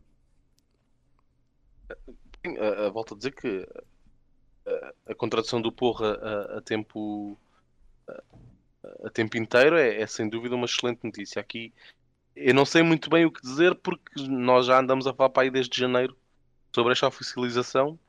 Uh, todas as semanas parece que agora é que é, agora é que é, agora é que é, mas sim, sim, sim. ainda não foi. Acredito Portanto... que será oficializado em breve. Aqui a maior dúvida é mesmo a questão do City. Será que o City vai resgatar o jogador ou não? Eu sei que há muitos adeptos que ficaram indignados, digamos assim, com os 20 milhões da opção de recompra. Só que esses, esses adeptos que ficam indignados têm que se lembrar que eles ficaram indignados quando o Sporting foi buscar o Porro, que ninguém sabia quem era. Uh, por isso, é assim, lembrar que o Sporting meteu essa opção de recompra quando ninguém dava nada pelo Porro. agora é fácil falar, não é? Sim, se não fossem esses 20 milhões que já estavam previstos, cá ele nem sequer tinha vindo por Sim. empréstimo sequer, portanto. E eu acredito uh, que é o City não é irá resgatar o jogador Uh, e acho que. E o Sporting não faz contas de o vender essa, esse ano, ao contrário daquilo que eu tinha dito, que provavelmente o Sporting iria comprá-lo um, comprá e depois vendê-lo. Acho que não é isso que está uhum. agora na, em cima da mesa. Acho que o Sporting quer fazer mais uma época com ele e depois, se calhar, sim, irá vender. Uh, próxima notícia. João Virgínia está emprestado pelo Everton, acaba agora o empréstimo. O Sporting uh, tem interesse em contar com ele mais uma época, mas não quer uh, exercer a opção de compra. Como tal, está uh, está em cima da mesa uma opção de estender para mais um ano de empréstimo? Um, eu vai ser complicado, principalmente eu não sei, por acaso não sei como é que está a situação do Everton na primeira na Premier League, não sei se já confirmou a manutenção ou não. Um, Deixa-me só ver aqui rápido se eu consigo ver isso. Uh, sim, não, tá, ainda não. Em o Everton sexto, sim eventualmente ainda pode descer e eu acho que o Everton descendo de divisão muito dificilmente o Pickford vai ficar no, no Everton e então provavelmente o, o Virginia seria o titular, digo eu, uh, na próxima época na, na, no Championship. E se o Sporting tivesse então que exercer a opção de compra, lembrando que acho que era arrondar os 4, achas que seria uma boa opção? Uh, é assim, parece-me parece-me um bocado elevado estarmos a falar de 4 milhões para um jogador que nós sabemos, a priori, salvo uma, uma eventual lesão grave do Adam, mas que será um jogador que em teoria será suplente Sim. em 85% dos jogos. Custa-me um pouco, dada uh, o que é a realidade do futebol português e aqui particularmente do Sporting, custa-me um pouco engolir pagar 4 milhões para um jogador que eu sei que vai ser, vai jogar nos jogos da taça uh, e, e, pouco mais. Creio que se conseguiria arranjar uma solução mais barata, até no campeonato português, uh, para um jogador de uma qualidade, não digo igual, mas pelo menos semelhante. Uh, sim, sim. Um novo empréstimo, diz desculpa. Sim, sim, concordo. Novo empréstimo seria a melhor opção, claro. Exato, exato. Agora, se o Everton descer, tenho, tenho sérias dúvidas que seja possível. Acho que 4 milhões pelo Virgínia eu não dava, sinceramente. Uh, optaria por tentar uma, uma, uma solução interna no, dentro do campeonato português, provavelmente, uh, do que estar a investir 4 milhões num jogador que nós sabemos que vai ser suplente a grande maioria das vezes. Aqui, atenção, não pondo em causa o que o Virgínia fez durante a época, não, não é isso claro, que estamos claro. aqui a dizer. Próxima notícia: o japonês do Santa Clara Morita, médio que vem sendo muito apontado aos Leões por 3 milhões uh, 3,8 milhões. O internacional japonês de 27 anos uh, esta, está há duas épocas no Santa Clara, leva 59 jogos, 4 golos e 3 assistências. Números curtos, mas uh, Amorim parece acreditar no médio. Mesmo não sendo um jovem, seria um jogador para o imediato, sabendo que muito provavelmente teria ou terá um longo período de adaptação. O que é que achas então dessa notícia? Sim, talvez não assim tão longo porque já conhece o campeonato, claro que e falámos um jogador japonês, o contexto é sempre exatamente, especial. Exatamente, exatamente, falámos disso aqui E estamos há, a falar de um estilo de jogo completamente diferente. Sim, sem dúvida. Um, é um jogador que eu acho que, que está, está referenciado um, quer para a possível saída do Palhinha, quer para a possível saída do Mateus Nunes, não sendo parecido nem com um nem com outro. Eu acho que é esse o perfil que o Ruben Amorim vê. Será se calhar tipo ali um, um híbrido entre os dois. Um, eu acho que não é um jogador que tenha, obviamente, a qualidade defensiva que o Palhinha tem, nem tem o, o, o transporte de bola que o Mateus Nunes tem, longe disso.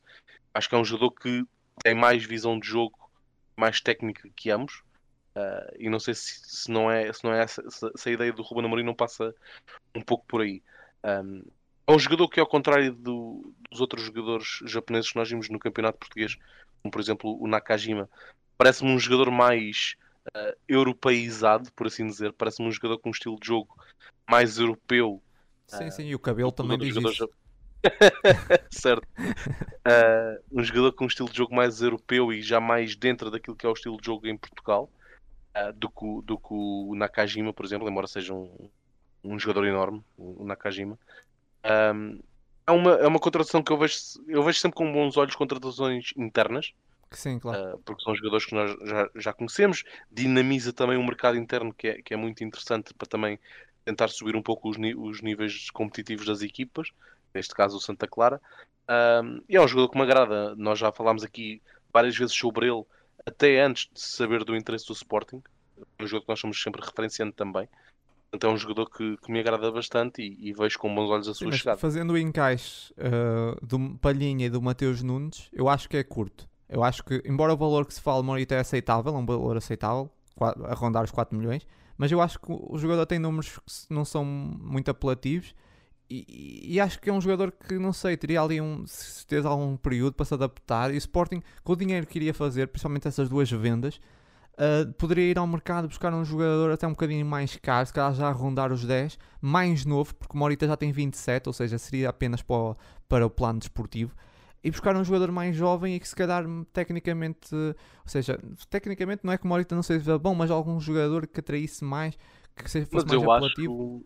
Acho, eu uh, acho, embora não tenha, não tenha ainda sido falado nenhum nome para, para esse caso, mas eu tenho quase a certeza absoluta que saindo de Mateus Nunes uh, será feita uma contratação. Sim, porque uh, assim, o Morita é bom jogador, mas se me perguntares, o Morita é para ser titular. Eu acho que o Morita, para mim, é um jogador no Sporting, no momento, era para ser uma segunda opção. E eu acho que sair um jogador como o Mateus Nunes, o Sporting tem que ir ao mercado fazer uma boa contratação. Claro, claro. Sim, mas uh, eu, eu, acho que o Morita é, posso estar a ser injusto e daqui a uns meses até posso vir aqui engolir essas palavras. O Morita parece-me curto para aquilo que é o Sporting e parece-me curto se o Sporting quer acredito. lutar pelo título, eu acho. Não acredito que ele esteja, esteja a ser visto como Mas sou completamente de acordo desse, dessa política de contratações de mercado interno. De mercado interno. Sim, mas eu, eu, eu, eu acredito que havendo, havendo a venda do, do Mateus Nunes que será feita uma contratação uh, mais, mais cara, porque lá está, os jogadores melhores são mais caros, não é? Será feita uma substituição. Sim, e uma, uma contratação, contratação até mesmo olhar, eventualmente, a não ser que o Ruben tenha uma, já a olhar para algum jovem da formação um, uma contratação eventualmente a olhar para o futuro, porque o Morita tem 27 uhum. anos, não é para o futuro. Um, e, e, como digo, acho que o Morita não é propriamente aquela opção para nós lutarmos pelo título, mesmo tendo muita qualidade. Eu não vejo que seja um jogador diferenciado. É um jogador que acrescentava aos três grandes, acrescentava, mas não era titular em nenhum dos três grandes, na minha opinião, pelo menos não agora. De acordo, de acordo. Uh, e já tem, volto a sublinhar, a idade conta, ele tem 27 anos, não, não é propriamente um. Se ele tivesse 20 ou 22, eu até podia pensar um bocado nisso, mas tem 27. Uh, leva duas épocas no Santa Clara, não é que tenha saltado assim tanto à vista quanto isso, mas é um bom jogador, tem uma qualidade completamente acima da média. É, é uma boa aquisição para uma segunda linha. Mas agora, se nós pensarmos, ficamos sem Mateus Nunes e a, a opção titular é Morita, então é curtíssimo. É a minha opinião. Uh... Sim, de acordo, mas eu acho que não é, não é isso que está em cima da mesa. Sim, sim. Seria uma segunda linha, seria claramente uma ótima segunda linha, dúvida, sim. Uh, seguimos para a próxima notícia e falar, falar aqui dos, do possível, dos possíveis regressados, no caso Eduardo Quaresma, que deverá voltar ao Sporting depois de uma época no, no Tondela para uh, realizar então a pré-época com a restante equipa, ficando depois o futuro nas mãos do Juan Amorim, mas em princípio deverá seguir para mais um ano de empréstimo para continuar a sua evolução. Uh, sim, um, é um jogador que eu tenho alguma, entre aspas, pena, porque era um jogador que eu gostava gostava muito. Percebo que, que estava um pouco abaixo do Gonçalo, um pouco, se calhar bastante abaixo do Gonçalo Inácio. Uh, não do ponto de vista técnico ou físico, mas do ponto de vista psicológico, havia muitas falhas de concentração. Ainda há. Um, e eu acho que foi essa a maior, uh, o maior motivo do seu empréstimo. E aliás, isso é público, foi, foi o que o Ruben Amorim disse várias vezes, uh, que era a grande falha do, Ricardo, do Eduardo Quaresma ainda. Um, sim, eu, eu acho que factualmente o jogador não poderá continuar no tom dela devido à, à descida de divisão. No, não, não podíamos estar, entre aspas, a desperdiçar. E o empréstimo Eduardo seria só de uma, é só de uma época, de qualquer das formas. Ele ia voltar. Certo, certo, certo, certo. certo. Uh, agora, se, se o intuito é emprestar o Eduardo Quaresma, como eu acredito que seja, não sei se, se, se deveria fazer a, época o- a pré-época com o plantel. Uh, se o intuito é emprestá-lo, eu acho que ele devia ser emprestado o quanto antes Eu acho que a para ideia é ele entrar o fazer mais possível na para ver o quanto evoluiu. para avaliar. É para, ver o avaliar, quanto certo. evoluiu, claramente. Mas, Certo, mas para a avaliar. ideia, a não ser que fosse algo incrível a sua evolução, ahm, em princípio ele deverá seguir para mais um empréstimo. Mas, mas nesse momento é Concordo. mesmo para avaliar a sua evolução, claro. Eu, lá está, uh, percebo, acho que é o que vai acontecer. A, a meu, a meu ver, uh, ser emprestado devia ser o quanto antes para ter exatamente esse período de pré-época com a equipa com, com quem ele vai de facto jogar. E, e, e pressupõe-se que tu vais emprestar um jogador, é para ele ser o, o mais possível titular na equipa para onde vai, não é? Portanto, e, e estamos a falar, voltamos a, a falar de um central que, que não é a mesma coisa. E estamos a falar de um extremo, de um avançado, de um médio. É, é um- é uma posição bastante particular, creio eu. Ah, portanto, Sim, concordo é com isso, embora é preciso ver como é que ele reage agora no Sporting, preciso ver como é que, ele- que ele evoluiu Claro. e, e só vês se ele jogar, por isso. Claro. O Ruben não pode agora emprestá-lo mais um É- é ano e sem saber o que é que ele evoluiu. É difícil, é difícil de gerir. É difícil de gerir. Sim. Nem que ele venha, faça pré-época, metade da pré-época e depois siga para o empréstimo. Sim, por exemplo. por Ah, exemplo. mas, mas tem que fazer um bocadinho da pré-época com o Sporting porque temos que ver como é que ele está e como é que ele evoluiu e nos jogos até um, fazer pelo menos um jogo de pré-época com o restante da equipa para ver como é que ele está. Uhum. Senão é impossível. Ah, para ver em que ponto é que ele ficou nesse, hum, nesse um ano de empréstimo, que eu tenho a certeza que evoluiu bastante, porque acho que foi um contexto muito diferente. Acho que o, Gonçalo, o Eduardo Quaresma teve sempre à beira de casa, digamos assim, e, e com ah, todas as regalias de um clube grande, e de repente estar num clube onde desceu, ainda por cima, a lutar para não descer e que acabou por, Psicologicamente descer. obrigou a crescer. Sim, é, um- é uma realidade completamente oposta àquilo que ele estava habituado. Eh, Passou de um ano em que foi campeão nacional para um ano em que lutou para não descer e acabou por descer. Por isso foi algo que certeza que ele cresceu muito. ahm, e, e também estou curioso para ver em campo uh, essa sua evolução. Eh, Até pode ser que nos surpreenda a todos. Quem sabe, se calhar para o ano não estamos a falar de Eduardo Quaresma a titular no Sporting. Quem sabe, uma eventual venda do Gonçalo Inácio. O futebol tem dessas coisas, não é? Também nós, se calhar, não dávamos em 2019, 2020. O, o Eduardo Quaresma era titularíssimo. Ninguém sabia que era o Gonçalo ninguém sabia quem era o Eduardo Quaresma e de repente o Gonçalo Inácio aparece e o Eduardo Quaresma desaparece. Isso, o futebol tem dessas coisas. Por isso, vamos ver. E terminamos então aqui. Ahm, terminamos. Quero dar aqui uma nota. Tu já falaste, mas pronto, só sublinhar. Agradecer, agradecer claramente ao, ao- Pablo Sarabia e ao Fedal que deram, deram tudo ao Sporting. Acho que honraram sempre a camisola. Foram mesmo verdadeiros leões e, e vão ser sempre lembrados como tal. Ah, acho que um, um obrigado não chega para tudo que o Sarabia fez pelo Sporting e, e o Fedal mais ainda porque foram dois, dois anos e o ano passado foi importantíssimo no, no título e por isso eu nunca me vou esquecer do Fedal porque, porque foi um central que se calhar eu lembro-me de falar que e estava entusiasmado com a vinda do Fedal porque tínhamos ficado sem o Matio eu sabia que o Fedal era um jogador experiente ahm, e, e fiquei contente por ele ter, ter sido tão importante ah, e ter feito a época que fez no ano passado, teve assistências, golos e é um grande, foi um grande jogador que hum, para mim foi o que eu esperava. Para mim foi o que eu esperava. Eu não, não era aquela pessoa que estava que com aquela coisa de pá, o Fedal deve ser mais um jogador qualquer que vem aí do Betis, ninguém sabe quem é. Por acaso eu, eu já conhecia mais ou menos o Fedal e tinha alguma expectativa. Quanto ao Sarabia, é- era aquele craque que eu também já sabia e que a Sarabia única coisa que podia ser aqueles podia ter aqueles tiques de vedeta, podia não se adaptar, mas completamente um super humilde, deu tudo e honrou sempre a camisola. Provavelmente a vontade dele até era continuar no Sporting se pudesse, mas não pode e quer seguir a sua vida. E eu apo- aposto que ele para o ano vai fazer uma grande época, seja no PSG eh, ou, ou noutro clube qualquer. ah, porque é um grande jogador e, e respeito muito o, o Sarabia, porque eu, conhecia o Sarabia, todos nós conhecíamos o Sarabia, mas eu não fazia a ideia que ele era um jogador tão, tão humilde e, e tão trabalhador como, como mostrou ser no Sporting. sim, havia aquele receio, pelo menos da minha parte, que um jogador vindo, vindo de onde veio, do PSG, não é? Eh, emprestado para um, para um campeonato que não deixa de ser secundário a nível europeu, uh, que viesse cá quase passar férias, não é? Tipo, não estou muito para me chatear, uh, não, não vou puxar muito, ainda malejo, percebes? Mas não, foi um jogador que, que deu sempre, sempre tudo. Ali nos primeiros tempos houve ali aquele período de adaptação que é perfeitamente normal. Uh, eu lembro-me perfeitamente no início da época nós falámos aqui daquela questão que na imprensa se falava do Sarabia mais 10. Nós tentámos logo desvalorizar que não, é, vai ser um jogador e, e não foi uma realidade durante grande parte da época também. É verdade, é verdade. Não é verdade. foi. Embora os Uh, números possam sim. dizer isso, não foi uma realidade. Foi, foi um jogador que deu sempre tudo, respeitou sempre a camisola que vestiu, viu-se a reação dos adeptos ontem e, e a resposta dele para, para os adeptos. Acabou por ser, acabou, acabou a época com, com o melhor marcador do, do plantel e só de si diz, diz tudo da, da entrega que Sim, ele teve. foi a sua melhor época mais talento. como sénior. Por, tinha- por mais talento, por mais talento que Sevilha, ele se não me tenha, engano.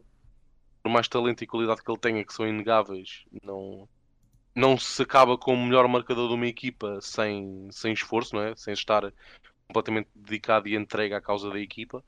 Ahm, portanto, sim, só, só temos que agradecer e, e lembrar com, agora com alguma saudade ahm, a época que, que Sarabia fez e, e guardar na, na nossa memória o que é que foi Sim. a época do Será do uma Sarabia espécie de. Peter Schmeichel, da, da- Peter Schmeichel da- dessa nova geração. Eu não vivi Peter Schmeichel, mas sei que foi incrível e vi imagens e sei que ele foi, muito bom, foi importantíssimo. muito bom. Título 99, ele fez defesas brutais. Eu já vi coisas incríveis. E acho que se calhar um bocadinho agora dessa nova geração de Sportingistas será o Paulo Sarabia, essa, porque é um craque completamente fora da, da média. Como, é que ele veio para o Sporting? Ninguém sabe. Como é que o Peter Schmeichel veio para o Sporting depois de ter sido campeão eh, europeu? Ninguém sabe. Mas Foi aconteceu. literalmente a seguir. Foi, literal, foi Sim, no mês sim, a eu seguir. Foi- e como é que são aquelas coisas que, são incríveis e que acontecem raramente, ah, mas ah, o Sarabia foi um jogador, ah, um jogador brutal e que, que será sempre lembrado, igualmente como, como o Peter Schmeichel. Para terminar, dar os parabéns à equipa de basquete que conquistou a Taça Portugal pela terceira vez seguida na- no domingo já, mas nós tínhamos gravado no domingo. Então dar aqui os parabéns, uma semana depois por esse grande feito da- dessa equipa brutal de, de basquete. Têm sido uns verdadeiros leões também, conquistado vários títulos, têm lutado muito. Ahm, e é isso. Sim, eh, o, o Sporting tinha, tinha voltado ao basquete de forma quase dominadora eh, ultimamente. Agora, nos últimos tempos, perdeu algum fulgor e, e tivemos algumas derrotas eh, frente a, a Porto e Benfica. Sim, dar, dar os parabéns por esta reconquista da Taça de Portugal, pelo ser o ano consecutivo, como disseste e bem. E, pronto, é- vamos agora finalizar o campeonato de, de basquetebol também Uh, com a esperança de, de- da conquista do título, embora esteja um pouco complicado. Mas, mas sim, parabéns à Exato. equipa. É isso. Uh, próximo podcast, uh, não se esqueçam, vai, vamos ter aí as análises. Fech- Fechamos a, a época oficialmente no próximo podcast com todas as análises da, da época. Uh, e de resto está tudo. Obrigado, Ângelo. Obrigado, Leões. Obrigado, Mário, e até para a semana. É isso, já sabem. Muita força sempre e até ao próximo jogo.